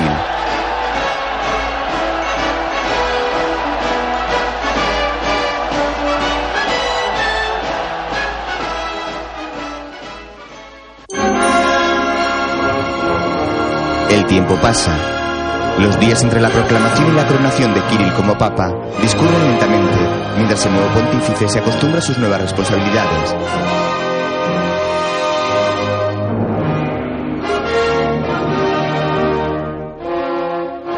La plaza de San Pedro se vacía de fieles y curiosos. Desde lo alto de la columnata, las más de 100 figuras de santos contemplan el obelisco central. Una mañana, el cardenal Leone acude a los aposentos papales para reunirse con Kirill. Sube las escaleras con toda la rapidez que le permite su cuerpo anciano y orondo.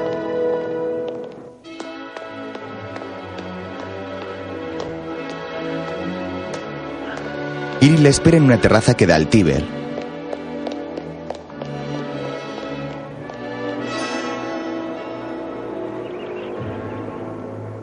Eminencia. Las audiencias del día. Ah, ya. Permítame mis gafas. Se pone las gafas y lee la agenda que le entrega Leone. Todo el mundo desea ver al Papa. Obispos, hombres de negocios, actores de cine. Sugiero a su santidad que hable de ello con el maestre de cámara. Lo haré, lo haré. Y hoy mismo. No, habrá que introducir algunos cambios. De lo contrario, no tendré tiempo para mi trabajo. Crea su santidad que me alegro de no estar en su puesto. Necesito tiempo para pensar y para rezar. Es angustiosa la sensación de, de ser manejado. el manejo de los príncipes. Solía ser un juego muy especial. Sí. Se le confería al hombre el poder absoluto y luego se le restringía el uso de él. Algunas veces la idea no es mala. Um, respecto al caso del padre Telemón, tiene una inteligencia brillante y profunda y espiritualidad. Eh, me gustaría tenerlo cerca de mí como eh, consejero privado.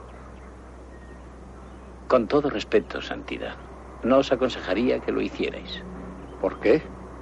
Sus opiniones son sospechosas, han estado sometidas a examen.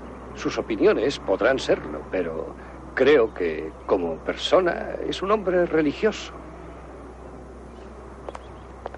Si su santidad elige al padre Telemón, patrocinaría y prestaría autoridad a una persona poco adecuada. ¿Se le imputa algo a él personalmente o a su vida de sacerdote? Son las opiniones las sospechosas, no el hombre. Eso crearía una situación muy peligrosa. Reconocemos el riesgo, pero estamos dispuestos a correrlo. Comunique a la Comisión, Cardenal Leone, nuestro deseo de un fallo rápido sobre las obras del padre Telemón. Así lo haré, Santidad. Pero una vez más debo insistir en el peligro real que existe de... Kirill le mira con una sonrisa. Como decida vuestra santidad. Gracias. Kirill se marcha. Mientras, en Moscú, El, ha- el hambre ha ido de nuevo en aumento en China. Una acción militar parece inminente. Kameniev habla con su consejo de Hay Estado. algo más que quiero que oigan todos. Es una carta del presidente Peng. La lee. Estoy dispuesto a llegar hasta donde sea necesario con la Unión Soviética y los Estados Unidos para evitar un horrible desastre. Pero le advierto que si las condiciones son excesivas o si atentan contra la dignidad del pueblo chino, la situación escapará al control de mi mano y pasará a la del ejército. Apremio a usted para que convenza al mundo occidental de la magnitud de nuestras necesidades y del riesgo de una guerra con el que nos enfrentamos todos. Deja la Falta carta. un minuto para las 12 de la noche, camaradas. Si las hormigas salen de su hormiguero, la desdicha y ruina serán demasiado horribles para ser contempladas. La escena siguiente, por favor. Proyectan un vídeo de la proclamación de Kirill. Esto tiene gracia. ¿De qué se ríen? De que ese hombre fue prisionero político nuestro durante 20 años. ¿Y qué? Hoy ha sido elegido jefe del Estado de la Ciudad del Vaticano. Es jefe espiritual de 800 millones de personas y puede hablar a cualquier jefe de Estado de Occidente con voz más poderosa que la de todos ellos. El voto católico pesa mucho en las urnas. Tened esto en cuenta, camaradas. Pensad lo que supondría que dijera la palabra justa en el momento oportuno. Tiempo después, en Roma, un hombre visita a Kirill. Le hacen pasar su despacho que da a los jardines. Un arzobispo anuncia al recién llegado.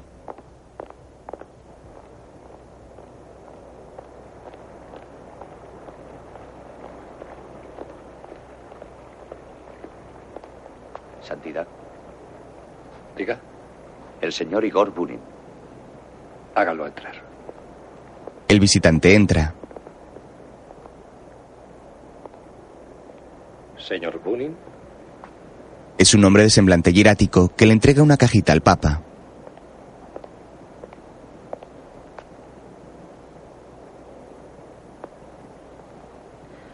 Traigo un regalo. Es tierra de Ucrania y semillas de girasol, de Piotr Ilyich Kamieniev. ¿Sin ningún mensaje? Mis respetos y felicitaciones por haber sido elegido. La tierra es sagrada porque es cuanto tenemos para nuestro sostén. Las semillas son sagradas porque hay vida encerrada en su interior. Espero que ellas llegarán a florecer en su jardín. Yo he oído su voz anteriormente. ¿Nos conocemos? Nos conocemos, sí, señor. Pero tenía otro nombre. Yo tengo muchos nombres. Claro. Se hallaba presente en algunos de los interrogatorios de Kamieniev. Sí, señor. Exactamente. Siga con su mensaje. Nos hallaremos en guerra antes de dos meses. No hay manera de que China... Eh, perdone, eh, ¿tendría la bondad de repetir eso? Nos hallaremos en guerra antes de dos meses. No hay manera de que China acepte convivir con las potencias capitalistas. Siga.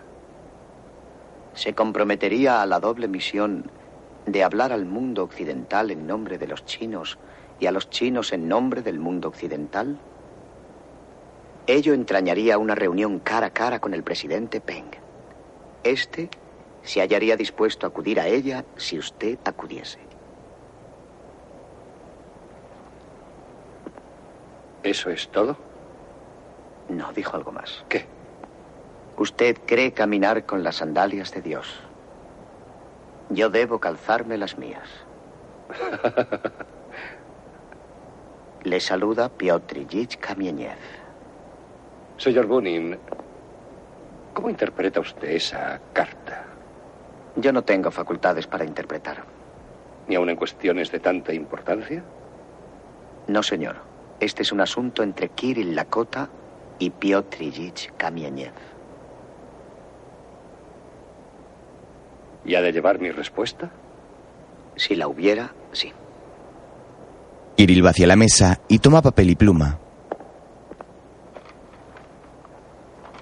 Tenga. No, yo me acordaré. Sí, claro. Estoy conmovido por su regalo. Eh, ¿Cuándo tiene que volver a Moscú? Esta noche. La reunión que sugieren es peligrosa y nos hace a todos vulnerables. Mientras tanto, en el zoológico de Roma, Faber se reúne con Kiara. ¿Pero por qué has querido que nos encontremos en el zoo precisamente? Pues porque es un sitio agradable. Hay niños y animales. Oh, el zoo es un lugar al que odio. ¿Lo odias? Solían traerme a dar aburridos paseos cuando era niña. Y además, los animales me deprimen. Entonces, vamos a otro sitio a tomar algo. Pasean hacia el coche. Aquí estoy. Estás hoy muy raro. ¿Te vas a escapar dentro de media hora? No, hoy no tengo prisa. Entonces vamos a tomar un cóctel margarita. ¿Por qué un margarita? Porque nunca lo he probado. Debe de ser estupendo. Ruth pasa en ese momento montada en su coche y su mirada se cruza con la de George. George. Ruth arranca de nuevo y se marcha. Faber se queda confuso. Más tarde, Kirill da vueltas por sus habitaciones. Encuentra en la estancia donde fue ordenado cardenal por su difunto predecesor. Va a sentarse en la silla de este, pero cambia de opinión y lo hace en otra. Mira a su alrededor pensativo.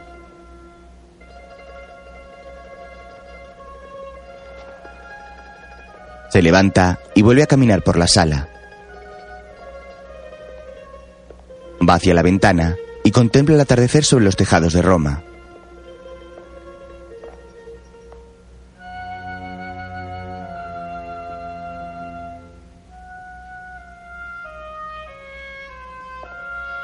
Luego anda hacia un escritorio y toma un libro. Se coloca las gafas y lo ojea. Vuelve a dejarlo cuando alguien llama a la puerta. Entra el hombre que le ayuda a vestirse en la capilla Sistina. Ah, Gelasio. El asistente entra con unas prendas en la mano y va a cerrar las cortinas. No, no, no, por favor, déjelas así. Entonces, Gelasio conecta la lámpara del escritorio que no se enciende hasta que aprieta la bombilla. Luego pasa al dormitorio y coloca la ropa del papa sobre la cama y en un cajón.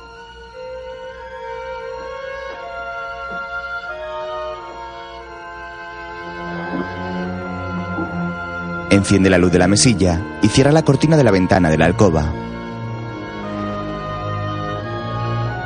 Finalmente vuelve a la antesala donde está Kirill. Gracias. Y el asio asiente con la cabeza agacha. Eh, Gelasio. Eh, Gelasio. ¿Desea algo, su santidad, antes de que me retire? ¿Café? ¿Té? ¿Un vaso de leche? No, gracias. Eh, Gelasio, vamos a estar juntos los dos durante largo tiempo. Deberíamos, en fin, tratar de conocernos mejor el uno al otro. Así será, santidad.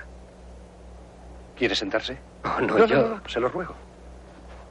Toman asiento uno frente a otro. Cuénteme cosas de usted. Mm, ¿Cuántos años tiene? o- 60, santidad. ¿60? No. ¿Está casado? Eh, Soy viudo. ¿Tiene usted hijos? Chico y chica. Pero ya mayores, están casados. Eh, ¿Dónde nació usted? Aquí, en Roma, en el Trastevere. En Roma. Hábleme de Roma. ¿Qué puedo decir de ella a vuestra santidad? Roma. Roma es Roma, santidad. Para usted sí, pero para mí es eh, un país desconocido, aunque sea el obispo de esta ciudad. Dígame, ¿qué opinará la gente de un papa extranjero? Harán chistes a cuenta de ello. Pero con el tiempo se acostumbrarán. Nosotros los romanos ya lo hemos visto todo. Sí, ustedes sí. Dígame, ¿cómo se puede entrar y salir de este lugar? ¿Del Vaticano? Sí. Tiene puertas. Todos tenemos nuestro pase. ¿También el Papa? Oh, no. Como cabeza de la ciudad del Vaticano, él puede salir a donde le plazca y cuando le plazca. ¿De veras puede hacerlo? Eh, Gelasio, ¿usted podría buscarme una sotana? En el guardarropa de su No, no, no, santidad. no, una sotana negra de simple sacerdote y un sombrero negro. Yo. No sé. Lo intentaré. Más tarde, Kirill, vestido como un sacerdote normal y corriente, se escabulle del Vaticano para conocer Roma.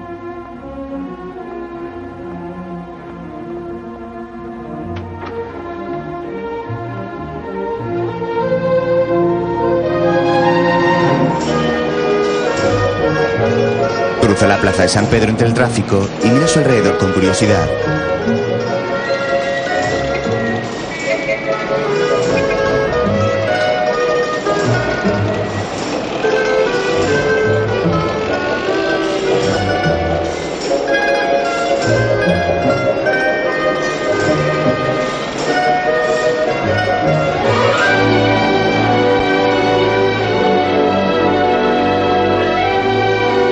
Luego pasea por la orilla del río.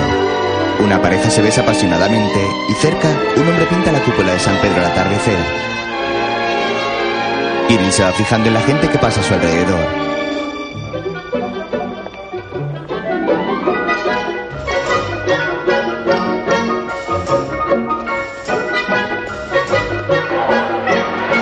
Poco después, se mete por las estrechas callejuelas de un barrio. Un grupo de niños le adelanta corriendo y pateando un balón de fútbol. Las tiendas están abiertas y la gente inunda los callejones. Al poco Kirill tiene que apartarse para no ser atropellado por una motocicleta. Entonces Ruth, en su pequeño utilitario, le encajona contra unos cestos al dar un frenazo.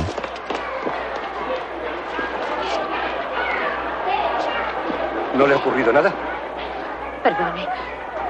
Iba tan deprisa. Tengo un caso urgente ahí arriba. Pues por poco tiene otro paciente. Me temo que perderé este. Lo siento. Si en algo puedo serle útil. Sí, se lo agradeceré. La mujer saca un recetario de su maletín de médico. Rellena una hoja y se la da a Kirill. En la calle de la izquierda hay una farmacia abierta. Que le den este específico. Tráigamelo usted al segundo piso. Número 15. Es urgente. Ruth se va y Kirill acude a la farmacia.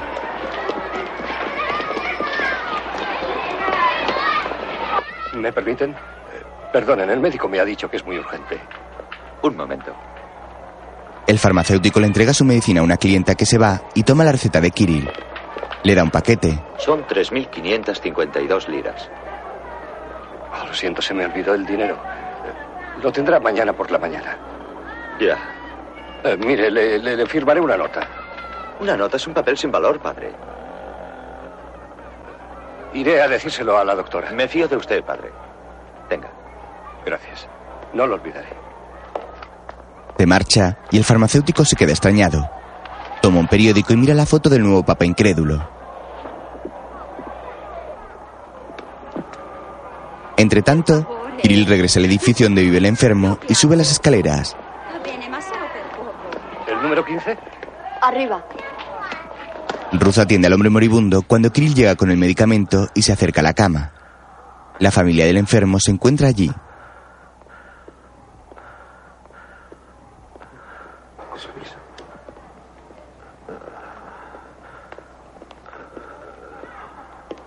Doctora, Le da el inyectable y pone su mano sobre la frente del hombre para darle la extrema unción. Señor mío Jesucristo, yo soy hijo tuyo. Si algún mal he cometido, No le entiende, padre. Él no es cristiano. Aquí casi todos somos judíos.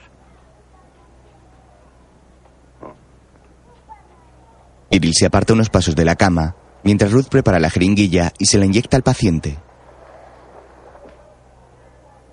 De pronto, el Papa empieza a rezar en hebreo.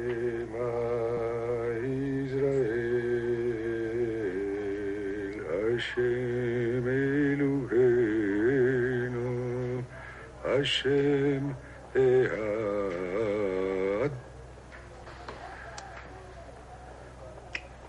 שם איזה השם אלוהינו השם אחד. ברוך שם כבוד מלאו לעולם ועד. ויהיו הדברים האלה, השם אנוכי, ותבראיין לבביך, ושיננת לבביך, ודיברת בם, ושנתרת בדרך, ושוברה ומק, אשר תעמלות על ידיך. והיו לבדות בעמלק, ורתתם המזוזות אליך, ואיש עליך.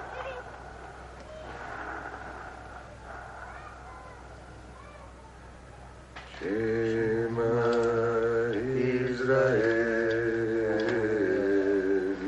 Hashem Eloheinu, Hashem Ehad. Ruth le mira extrañada.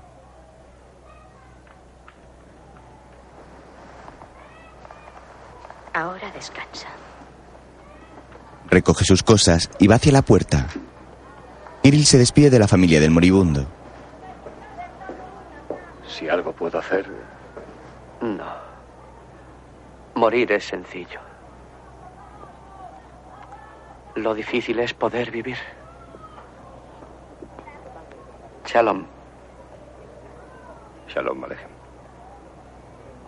Debiéramos irnos ya. Sí. El papa disfrazado de sacerdote le estrecha la mano a una anciana que llora por el enfermo. Luego sigue a Ruth fuera de la vivienda. Los dos bajan las escaleras y se detienen en un rellano. Aprendió hebreo? Ah, fui un estudioso de la Biblia cuando era joven. No es bastante explicación, ¿no cree? No, no lo es. Trabajé con un rabino en un campo de Siberia. Yo lo he visto antes, ¿verdad? Sí, supongo que sí. Piensa en mí solo como el cura que mandó a la farmacia. ¿Qué hace aquí con ese traje? Oh, tenía que salir. Sencillamente tenía que salir. ¡Ángelo! Quería oír todos estos, estos ruidos y ver eh, vivir a la gente. Solo verla vivir. Tenía hambre de esto. ¿Puede comprenderlo? También yo quisiera que la vida me pareciese tan apetecible. ¿Hacía mucho que ese hombre era paciente suyo? No estaba pensando en él. ¿Nos vamos? Sí. ¿Me permite llevarle el maletín? Continúan bajando y se cruzan con un grupo de niños que sube corriendo.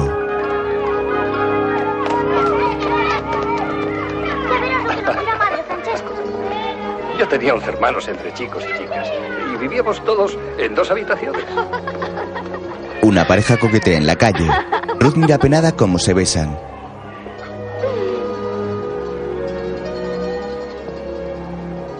Perdone, aún no conozco su nombre. Ruth Faber. Ma come non l'avete vista, Angelo? Ma quello l'ha visto?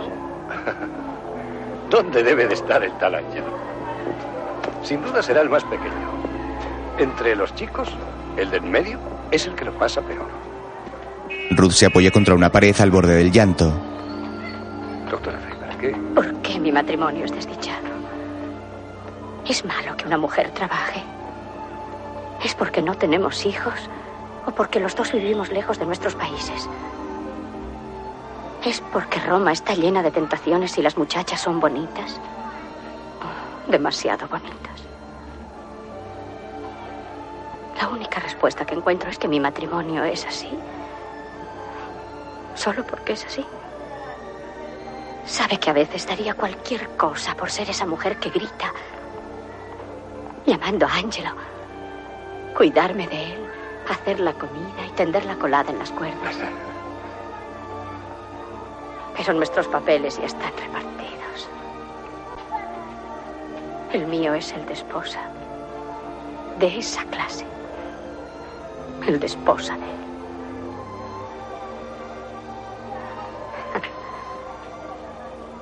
Quisiera saber qué dice el hombre de sotana a todo esto. El hombre de sotana tendría que remitirlo a una sagrada congregación y estudiar luego todas sus implicaciones. Pero el hombre de sotana se hubiera dado cuenta de que en cuanto ha dicho, usted no ha mencionado la palabra amor. ¿Quiere decir que no le amo a él o que sí? Yo ni nadie puede decir eso. Solo existe un espacio donde buscar. Y si el amor se ha extraviado, ¿dónde supone que lo dejo? Si no puede recordarlo, quizá es que no hubo amor desde un principio. Sí que lo hubo. Entonces es que se le ha extraviado y debe usted buscarlo.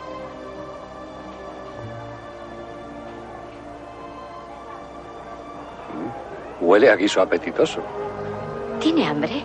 Cuando se es uno de once hermanos, siempre se tiene hambre. ¿Conoce algún sitio a donde pueda llevar un prisionero fugado a cenar? Sí, conozco un buen sitio. Bien. Gracias. Van hacia el coche de Ruth cuando se encuentran un religioso con un coche y una escolta para el Papa.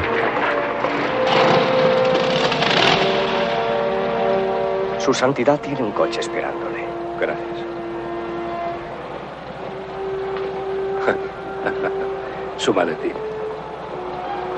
¿Es preciso que se vaya? Sí, supongo que así es. Le abre la puerta de su pequeño utilitario.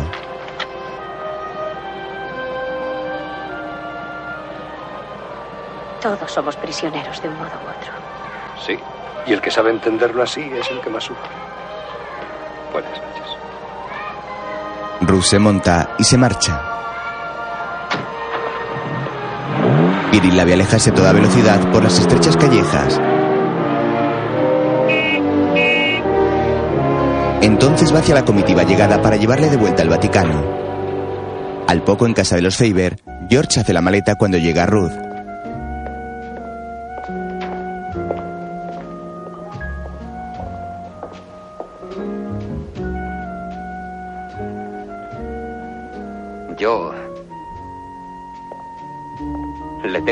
Los calcetines, las camisas, los suéteres,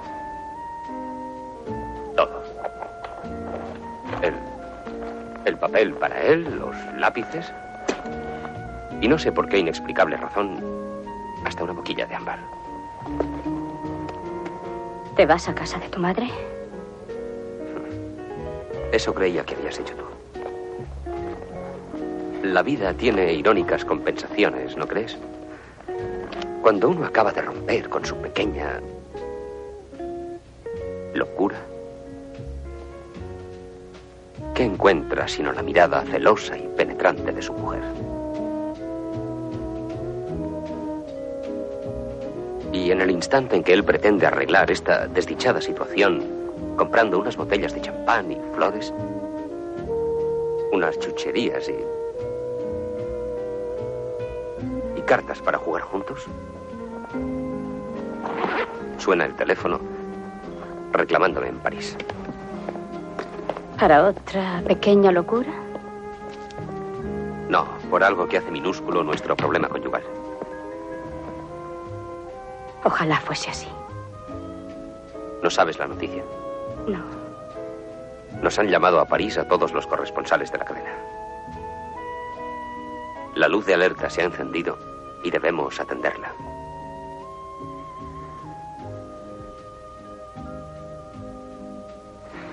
Eh, querida,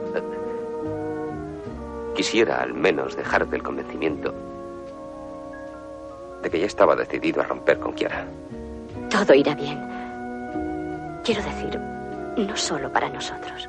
Sé que irá Le daré recuerdos tuyos a París. Faber se va y Ruth suspira.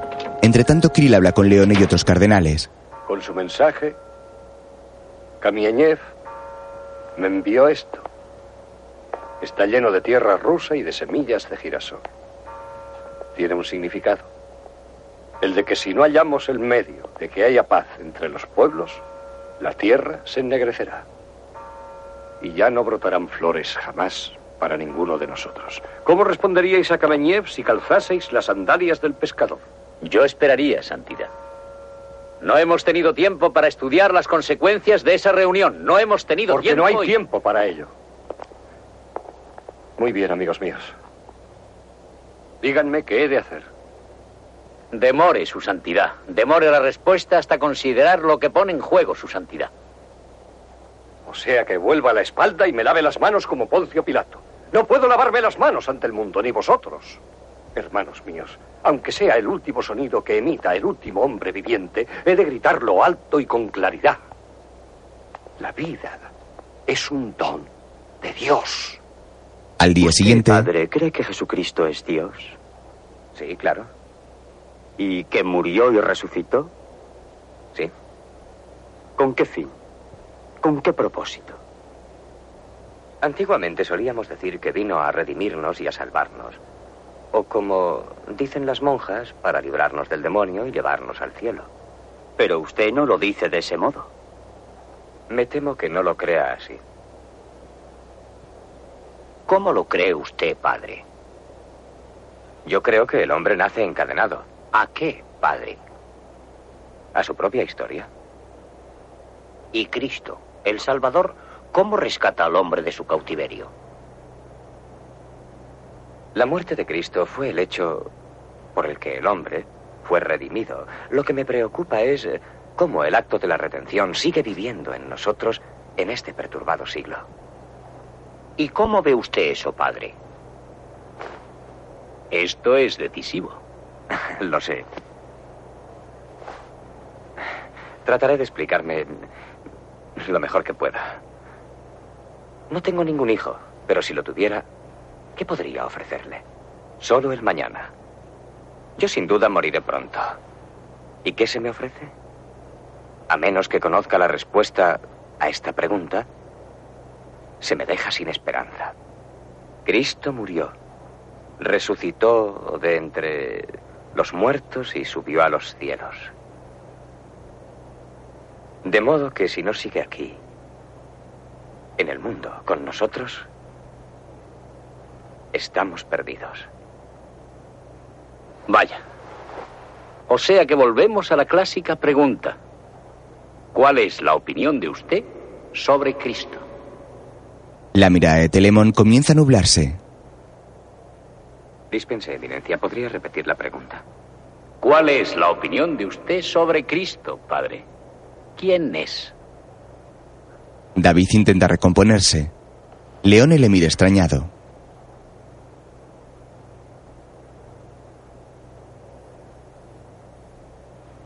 Es el punto hacia el cual tiende toda evolución.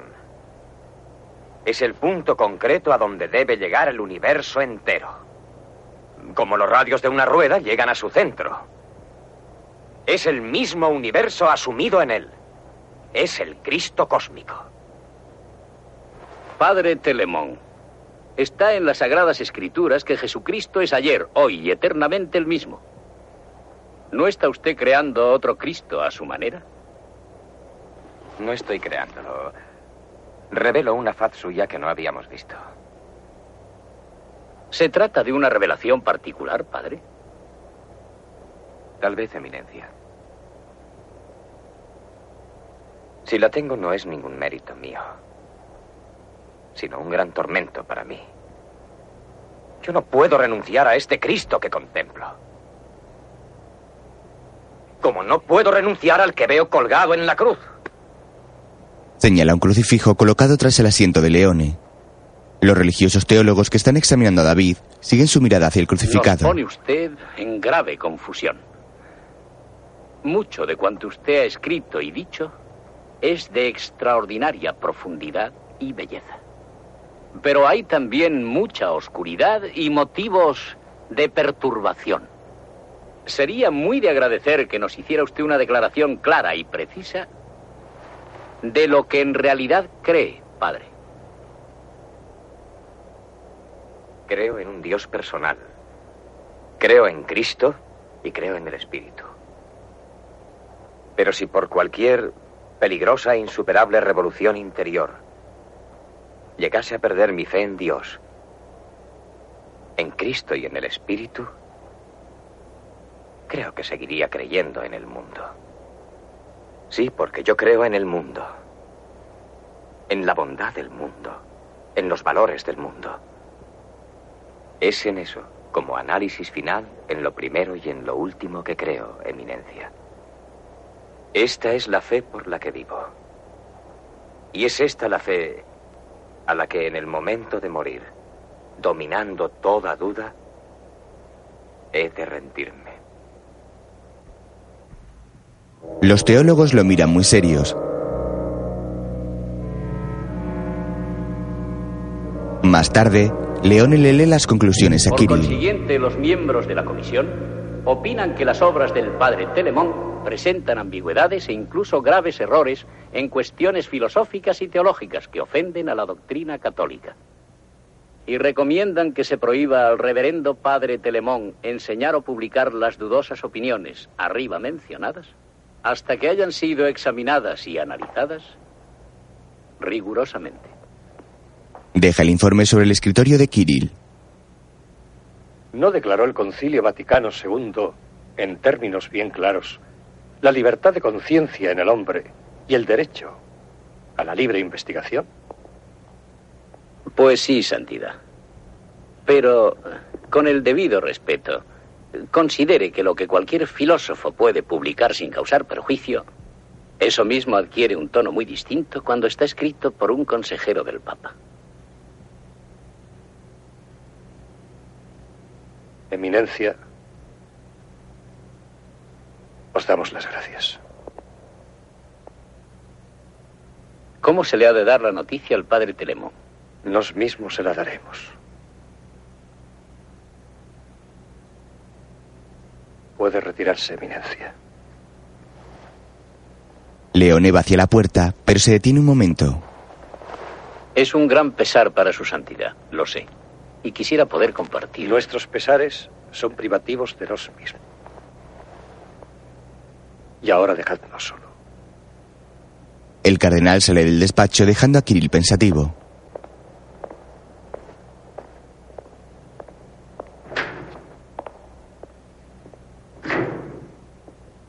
Más tarde, hace llamar al padre Telemón. Cuando éste llega, le encuentra rezando frente a un altar privado.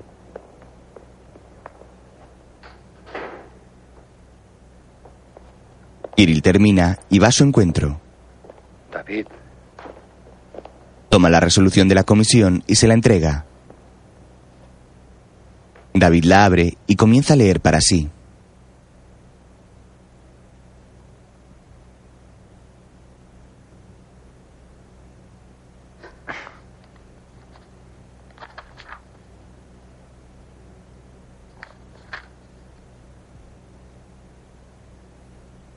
¿Es peor de lo que creí? quizá con el tiempo, David. No hay tiempo, Santidad. Cada noche la oigo acercarse. Y mi obra se ha derrumbado. Es el momento que usted siempre había temido. Pero yo estoy con usted. Soy... Soy su amigo. Soy su hermano. Pero yo estoy condenado al silencio absoluto, Santidad.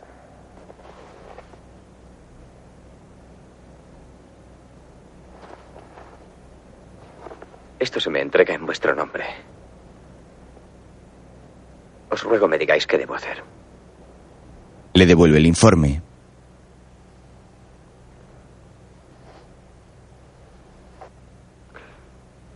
Lo único que quiero es darle una orden. Debe descansar. Sométase a tratamiento médico y guarde silencio.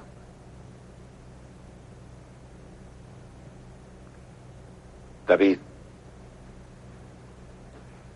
esto es lo terrible de la vida. Que ningún ser puede llevar la carga de otro. Y lo terrible de la iglesia también me atormenta. Y no obstante no la puedo dejar. La quiero. Y en ella no logro vivir en paz. Permítame su santidad. Telemón se retira. Más tarde, en una reunión de los cardenales, Kirill aparece vestido de seglar con traje de chaqueta y corbata. Amigos míos. Gracias. Eminencia. Agradecido. Santidad. Yo no tengo mucho tiempo. Pero por favor, aconséjenme y pregúntenme sin reservas. ¿Puedo preguntar a su santidad por qué ha decidido vestirse de ese modo? Será más fácil sentirse iguales, vestidos iguales. ¿Hará declaraciones su santidad recién terminada la reunión? No haré más que las de mera cortesía hasta que haya regresado a Roma y consultado a todas vuestras eminencias. ¿Está informado el presidente de los Estados Unidos de la visita de Eh, su sí, como todos los jefes de Estado europeos y asiáticos. No todos eh, lo aprueban, pero creo que todos nos desean éxito. ¿Qué es lo que en realidad espera conseguir su santidad de esa reunión privada con dos dirigentes marxistas? El entendimiento de cosas que les arrastran a ellos y al mundo a la guerra. Que confíen en mí como interlocutor honesto en este momento de crisis. ¿Otras preguntas? Gracias. El Gelasio, El asistente le trae su abrigo. sus eminencias serán los guardianes de la iglesia en mi ausencia. De repente me siento muy solo. Estamos con su santidad. Gracias. Aunque no todos estemos de acuerdo, todos estamos con San Pedro. Ofrecemos nuestra plegaria por vuestro viaje. Padre nuestro, que estás en los cielos, santificado sea tu nombre, venga a nosotros tu reino, y hágase tu voluntad, así en la tierra como en el cielo. Tiempo después, el jet privado del Vaticano cruza el cielo rumbo a la reunión con Kameniev y el presidente chino.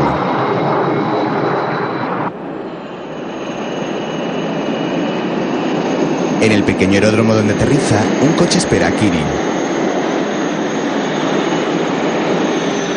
De su interior, se apea su antiguo interrogador, que camina hacia el aparato para recibir al nuevo papa.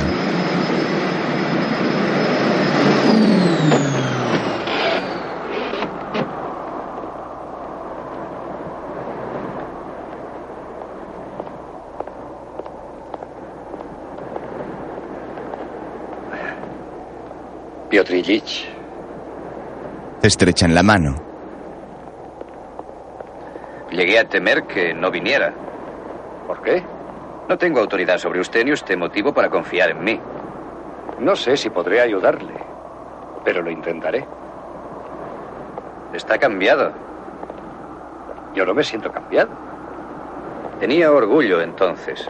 Más aún, arrogancia. Como si llevara una verdad irrebatible en el bolsillo que nadie pudiera disputársela. Si le odiaba tanto a usted, era precisamente por eso. Ahora he aprendido que soy un hombre insignificante que ocupa un lugar demasiado alto para sus dotes. Voy a prevenirle. Con Peng no podemos ser sencillos. Si lo somos, nos despreciará. Y si nos mostramos altaneros, nos rechazará. Vive de la apariencia y no se atreve a perderla. Se montan en el coche. Más tarde conversan mientras pasean por un grandioso edificio moderno. ¿Y Peng no se da cuenta de que corremos los mismos riesgos que él? No. Y no es el mismo caso. Nosotros somos opulentos y él tiene 800 millones de seres. Hay hambre en tres de sus provincias y pronto se extenderá por todo su país. Que Dios nos ayude en lo que intentamos. Si está donde puede oírnos, creo que lo hará. Ven llegar la comitiva del presidente chino.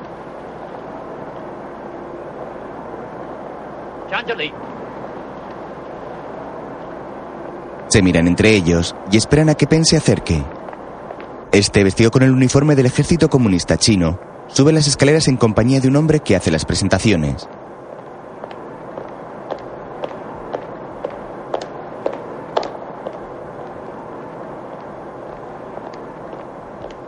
El presidente Peng de la República Popular China. Bienvenido, camarada.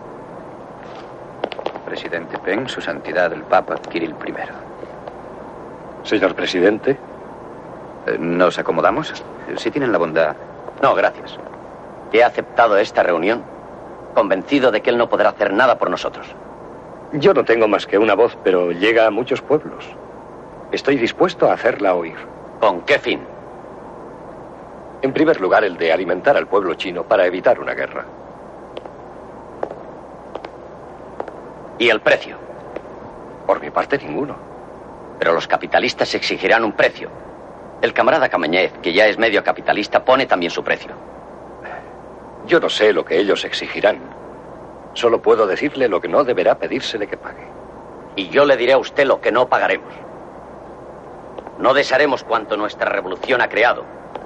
No nos someteremos a amenazas militares ni a explotación colonial. Pero ustedes deberían cesar en sus amenazas militares a los países del sureste asiático. Que los yanquis nos dejen comerciar con los países consumidores de arroz como durante siglos. Que Rusia desmonte los cohetes que apuntan a nuestros centros de producción y retire sus tropas y tanques situados a lo largo de nuestra frontera. Que los yanquis se vayan de sus colonias militares de Tailandia y Vietnam. Todo eso no se puede hacer de pronto, tal vez por etapas. Lo importante es que empecemos a la vez. Rusia está dispuesta a dar los mismos pasos que den ustedes para reducir la tensión militar y a concederles créditos para comprar en otros mercados. Los que necesitamos están cerrados para nosotros. Yo estoy dispuesto a abogar y a negociar para que les sean abiertos. Las palabras no tienen valor. Señor presidente, ¿con qué se construyó su revolución? ¿Con qué se construyó la revolución rusa? Un hombre que pasó la mayor parte de su vida en el Museo Británico y que está enterrado en un pequeño cementerio inglés, Carlos Marx, nunca llevó un fusil ni luchó en las barricadas. Todo lo hizo con palabras. Palabras y una idea que en 60 años ha cambiado la faz de la Tierra. ¿Y cree que usted puede volver a hacerlo? Quiero intentarlo. Pero no tendré la menor oportunidad si usted me devuelve mis palabras apenas las pronuncio. Necesito su colaboración en lo que yo haga. Supongamos que la tiene. Si fracasa, ¿qué ocurre? Que volvemos a la selva. No quería decir eso, sino esto otro. Su Santidad Kirill primero regresa a Roma, pronuncia un gran discurso, escribe cartas, envía mensajes, a los que se hace caso omiso aunque se les acuse recibo muy cortésmente. Bien, ¿qué ha perdido él con eso? Nada. Y ha ganado en cambio mucho. Un hombre noble, un pacificador, que por desgracia no logró la paz. Señor presidente, usted acudió aquí porque pensó que yo sería capaz de hacer algo. Bien, dígame qué sé yo. Pague lo mismo que pagaremos nosotros. ¿Pero qué quiere que pague? ¿Y cómo? Al acudir a esta entrevista he puesto mi cabeza en manos del verdugo. Cuando vuelva a cruzar la frontera, es posible que la pierda. Ese es mi riesgo. ¿Cuál es el suyo? Kirill se queda sin palabras. Se retira unos pasos pensativo y se gira de nuevo hacia los dos presidentes.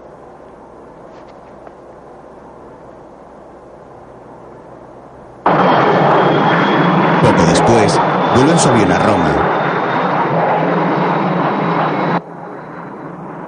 Sentado en el único asiento de la cabina, el Papa reflexiona sobre lo acontecido en la reunión.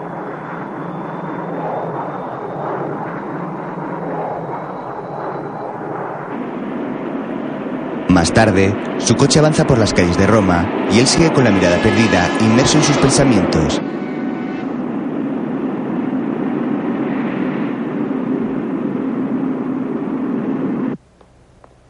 Al rato, el padre Telemón sube las escaleras de los apartamentos papales. Al llegar arriba, se detiene a recuperar el aliento. Entonces va al encuentro de Kirill, que está rezando en una capilla de rodillas frente al altar. Todavía lleva el traje de chaqueta.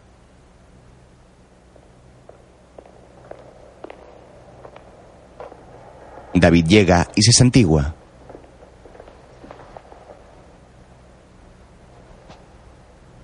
Se acercan el uno al otro. David, Telemón se arrodilla y le besa la mano. gracias por haber venido a estas horas de la noche. ¿Qué puedo hacer por su santidad? Necesito su ayuda. Haré cuanto pueda para prestárosla. Gracias. Em, pero siéntese. Yo deseo únicamente pensar en voz alta. Oh, pero primero quiero expresarle a usted eh, cuánto lamento lo que lo que tuve que hacer. Santidad, yo acepto el fallo que dio la comisión como acto de obediencia. Aunque desde luego no puedo abandonar mi búsqueda de la verdad, ni por su santidad, ni por nadie, eh, sin ser infiel a mí mismo. Lo comprendo. Pero sepa su santidad que acepto su decisión sin reservas, sin ningún resentimiento, con limpia conciencia y humildad de corazón. No os sintáis apesadumbrado por mí. Se lo agradezco de veras. Eso es un magnífico regalo.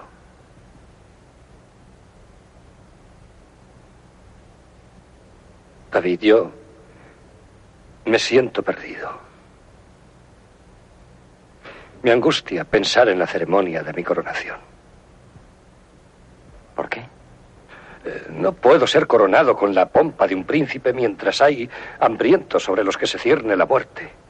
Tal vez yo Con la emoción del momento cometí un error al aceptar la elección.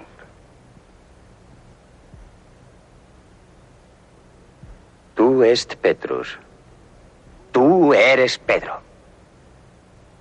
Kiril entiende el mensaje de David y sonríe al sacerdote.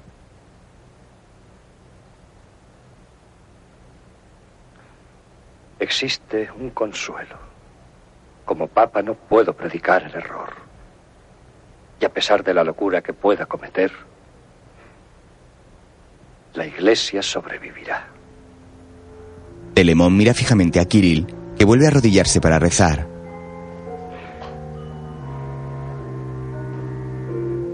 David le imita y los dos se santiguan. Ambos rezan con los ojos cerrados.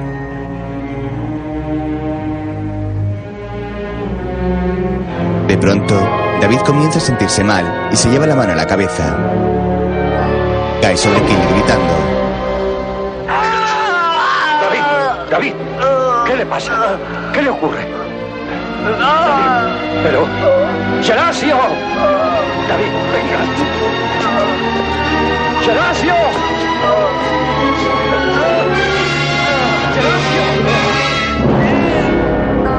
Le levanta, le toma en brazos y se lo lleva buscando a su ayudante. Llega el amanecer y los edificios del Vaticano y la ciudad de Roma comienzan a iluminarse con los primeros rayos de luz.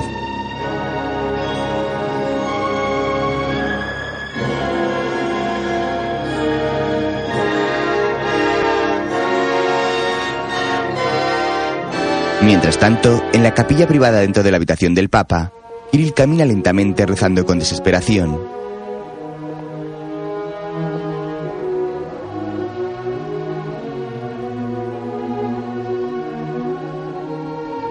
El cardenal Leone se acerca a la entrada.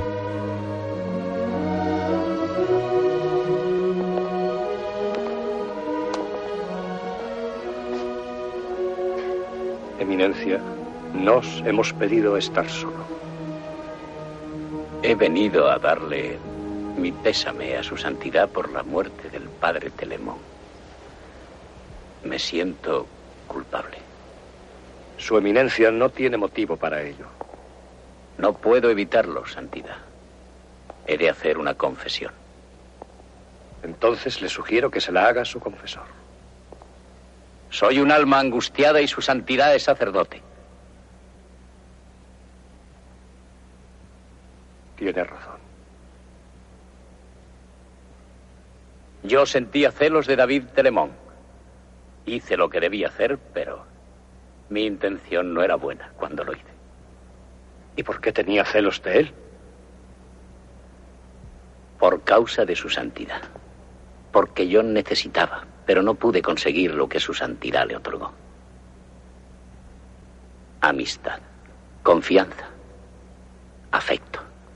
Y porque yo soy un anciano que ha servido a la Iglesia durante muchos años y pensaba que merecía más.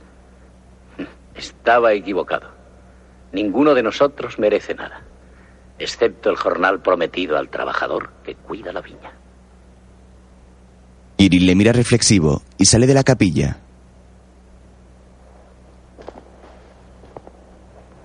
Entonces se vuelve hacia el cardenal.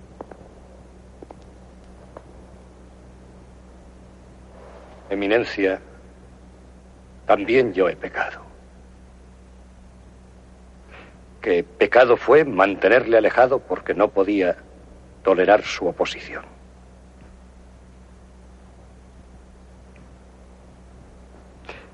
Y fui culpable respecto al padre Telemón. Yo me sentía unido a él porque Mira a Leone y le sonríe amablemente.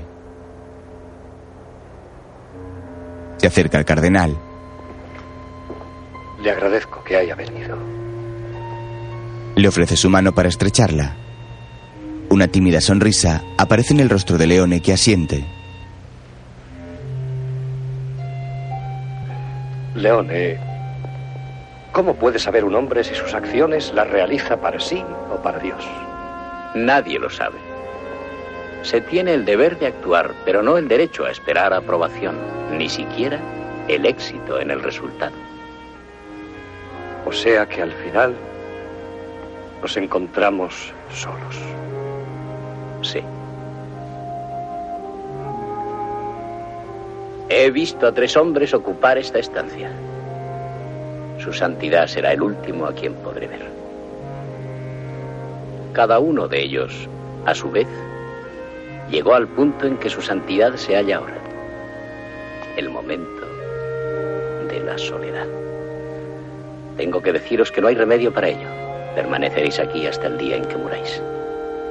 Y cuanto más viváis, más larga será la soledad. Utilizaréis a este o aquel hombre para el trabajo de la iglesia. Pero cuando el trabajo esté hecho, o el hombre demuestre su incapacidad, su santidad lo alejará y buscará a otro.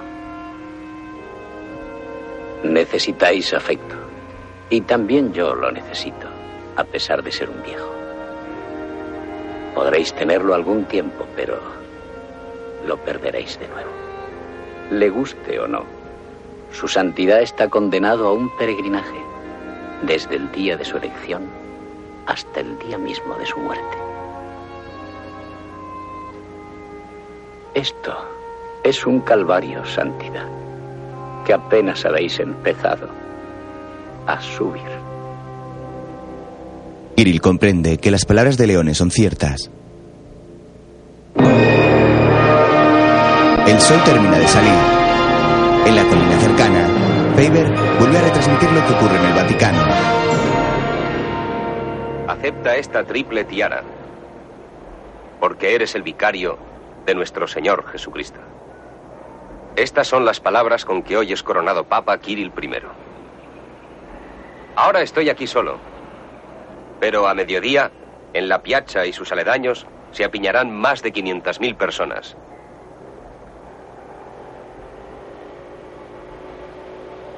A muchos, tan complicada ceremonia, la más importante de la tierra, podrá parecerles anticuada, cosa de otros tiempos. Para algunos, será un símbolo de continuidad. Dos mil años del mensaje cristiano, desde Pedro el Pescador hasta Kirill I. Mientras, Kirill se reúne con los cardenales. Vosotros me disteis poder absoluto. Debéis someteros al uso que haga de él. Está obligado a la prudencia, su santidad. Antes estamos obligados a la caridad. Su santidad propone lo increíble, lo imposible. La Iglesia tiene que funcionar como una sociedad del siglo XX. Es cierto. Para eso necesita recursos financieros.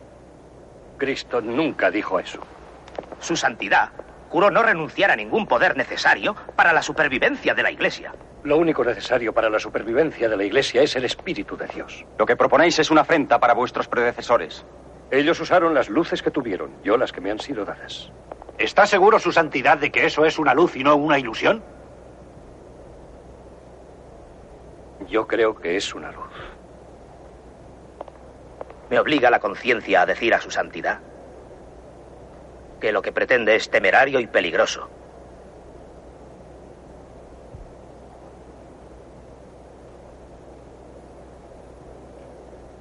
Si todos están de acuerdo con su eminencia, yo estoy dispuesto a abdicar. Ahora. Deja su anillo sobre la mesa. ¿Qué dicen? No. Este es Pedro. Leone toma el anillo y se lo devuelve a Kirill. Y yo estoy con él. Leone le coloca el anillo en el dedo.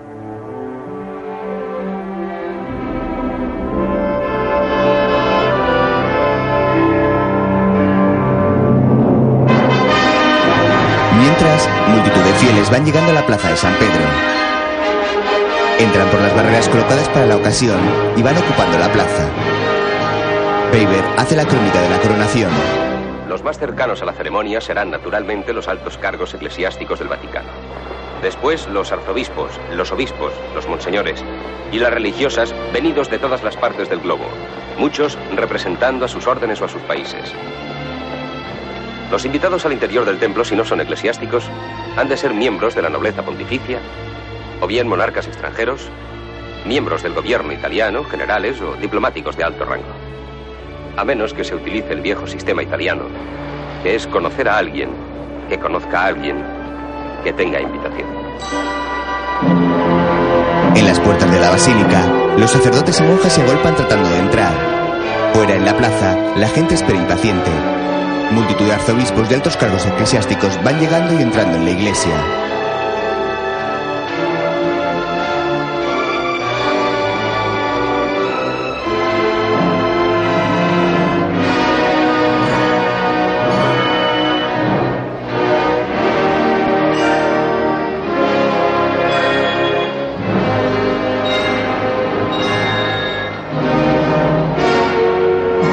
La Guardia Suiza desfila por los amplios pasillos delimitados en la plaza.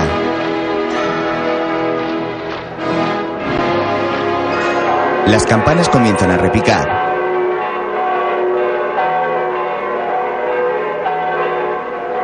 Miles de personas llenan el lugar.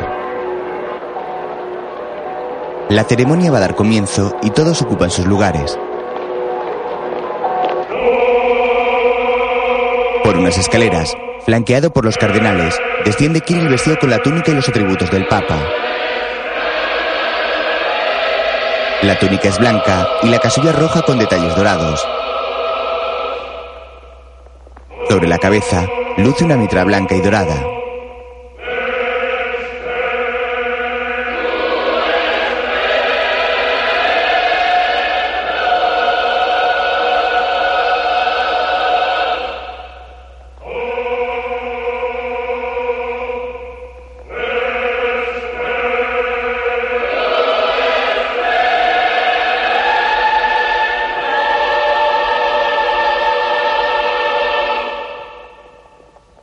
Los pies de la escalera le espera una lujosa silla de mano, donde se sienta ceremoniosamente.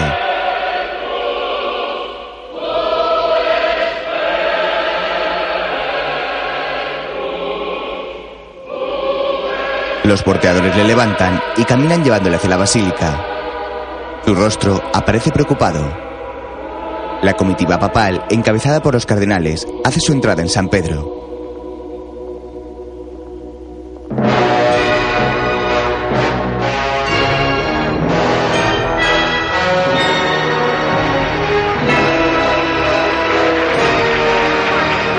Kirill mira a su alrededor mientras la gente le aplaude.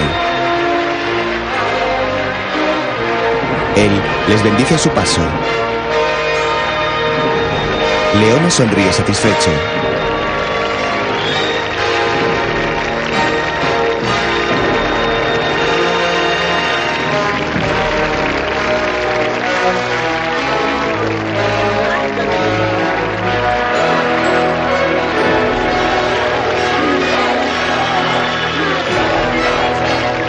Los fieles que están tras la barrera le aclaman mientras la silla termina de cruzar el umbral.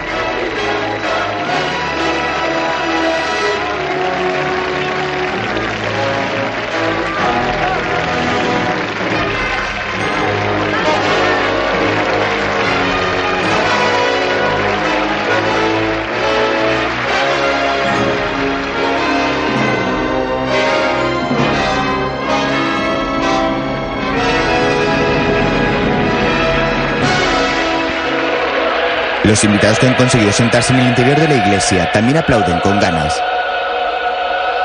Los porteadores llevan la silla hasta un lateral del baldaquino que preside la basílica.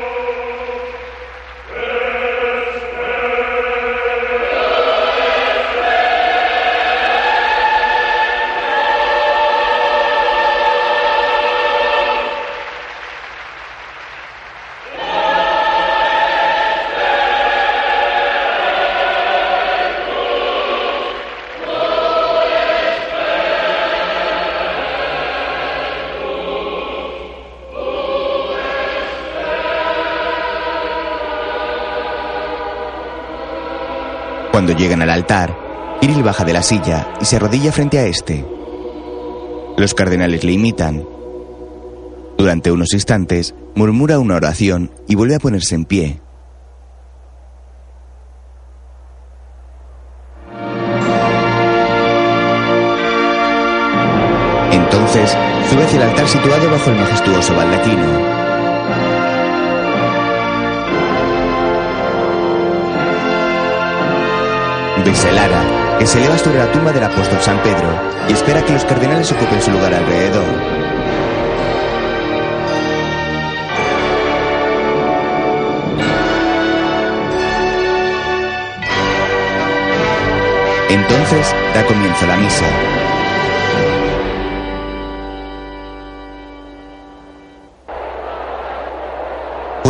La plaza estaba abarrotada de gente, así como las calles cercanas.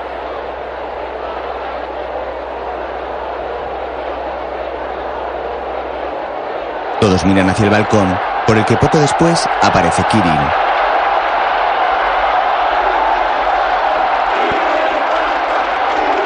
La multitud corea su nombre.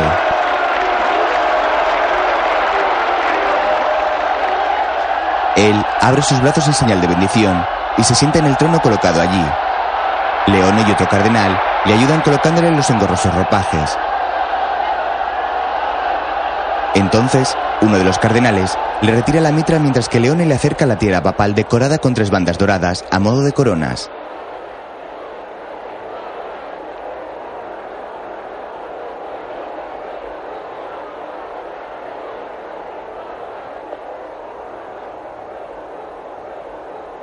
arcipe tiaram tribus coronis ornatam, et cias te esse patrem, principum et regum. Rectorum orbis in terra, vicarium salvatoris nostri, Jesus Christi, qui est honor et gloria in saecula saeculorum. Amen. Le impone la tierra papal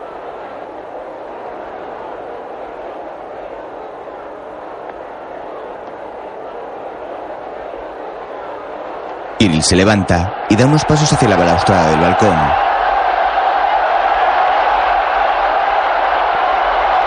Allí, contempla fijamente a la multitud durante unos momentos. Alza las manos y entonces se quita la tierra provocando el estupor de todos los presentes.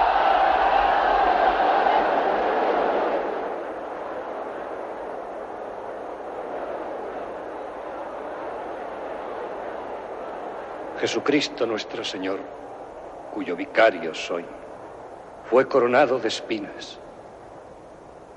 Yo estoy descubierto ante vosotros porque soy vuestro siervo. Le entrega la tiara a uno de los religiosos que le acompañan.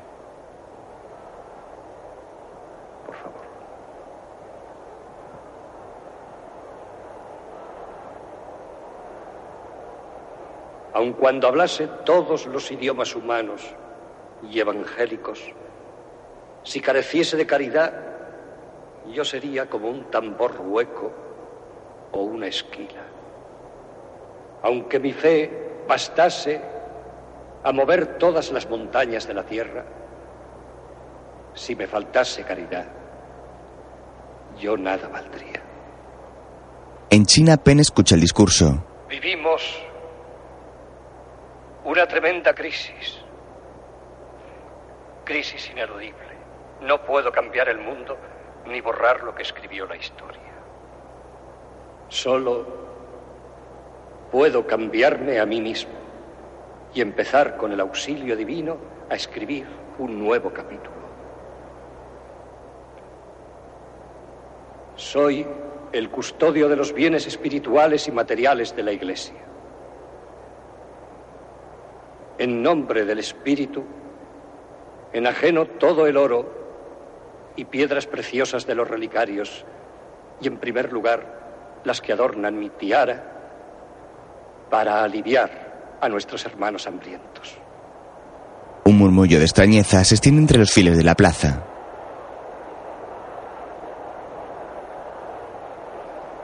Y si en virtud de esta hipoteca la Iglesia tiene que pordiosear como los mendigos, sea en buena hora. Kameniev también escucha el discurso. Yo no desmentiré esa hipoteca. Y por ningún concepto la reduciré.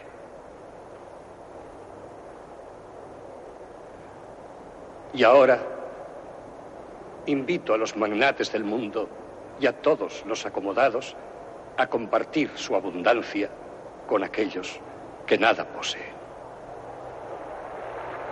Un aplauso nace entre los feligreses que pronto se convierte en un clamor.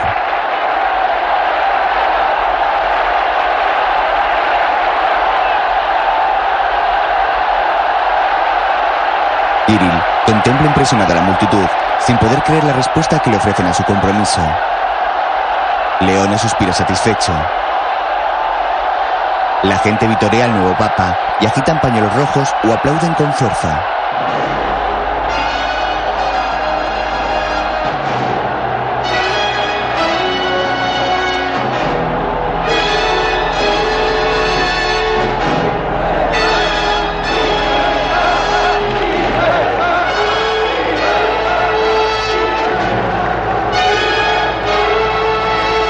El revolucionario papa se emociona y las lágrimas acuden a sus ojos.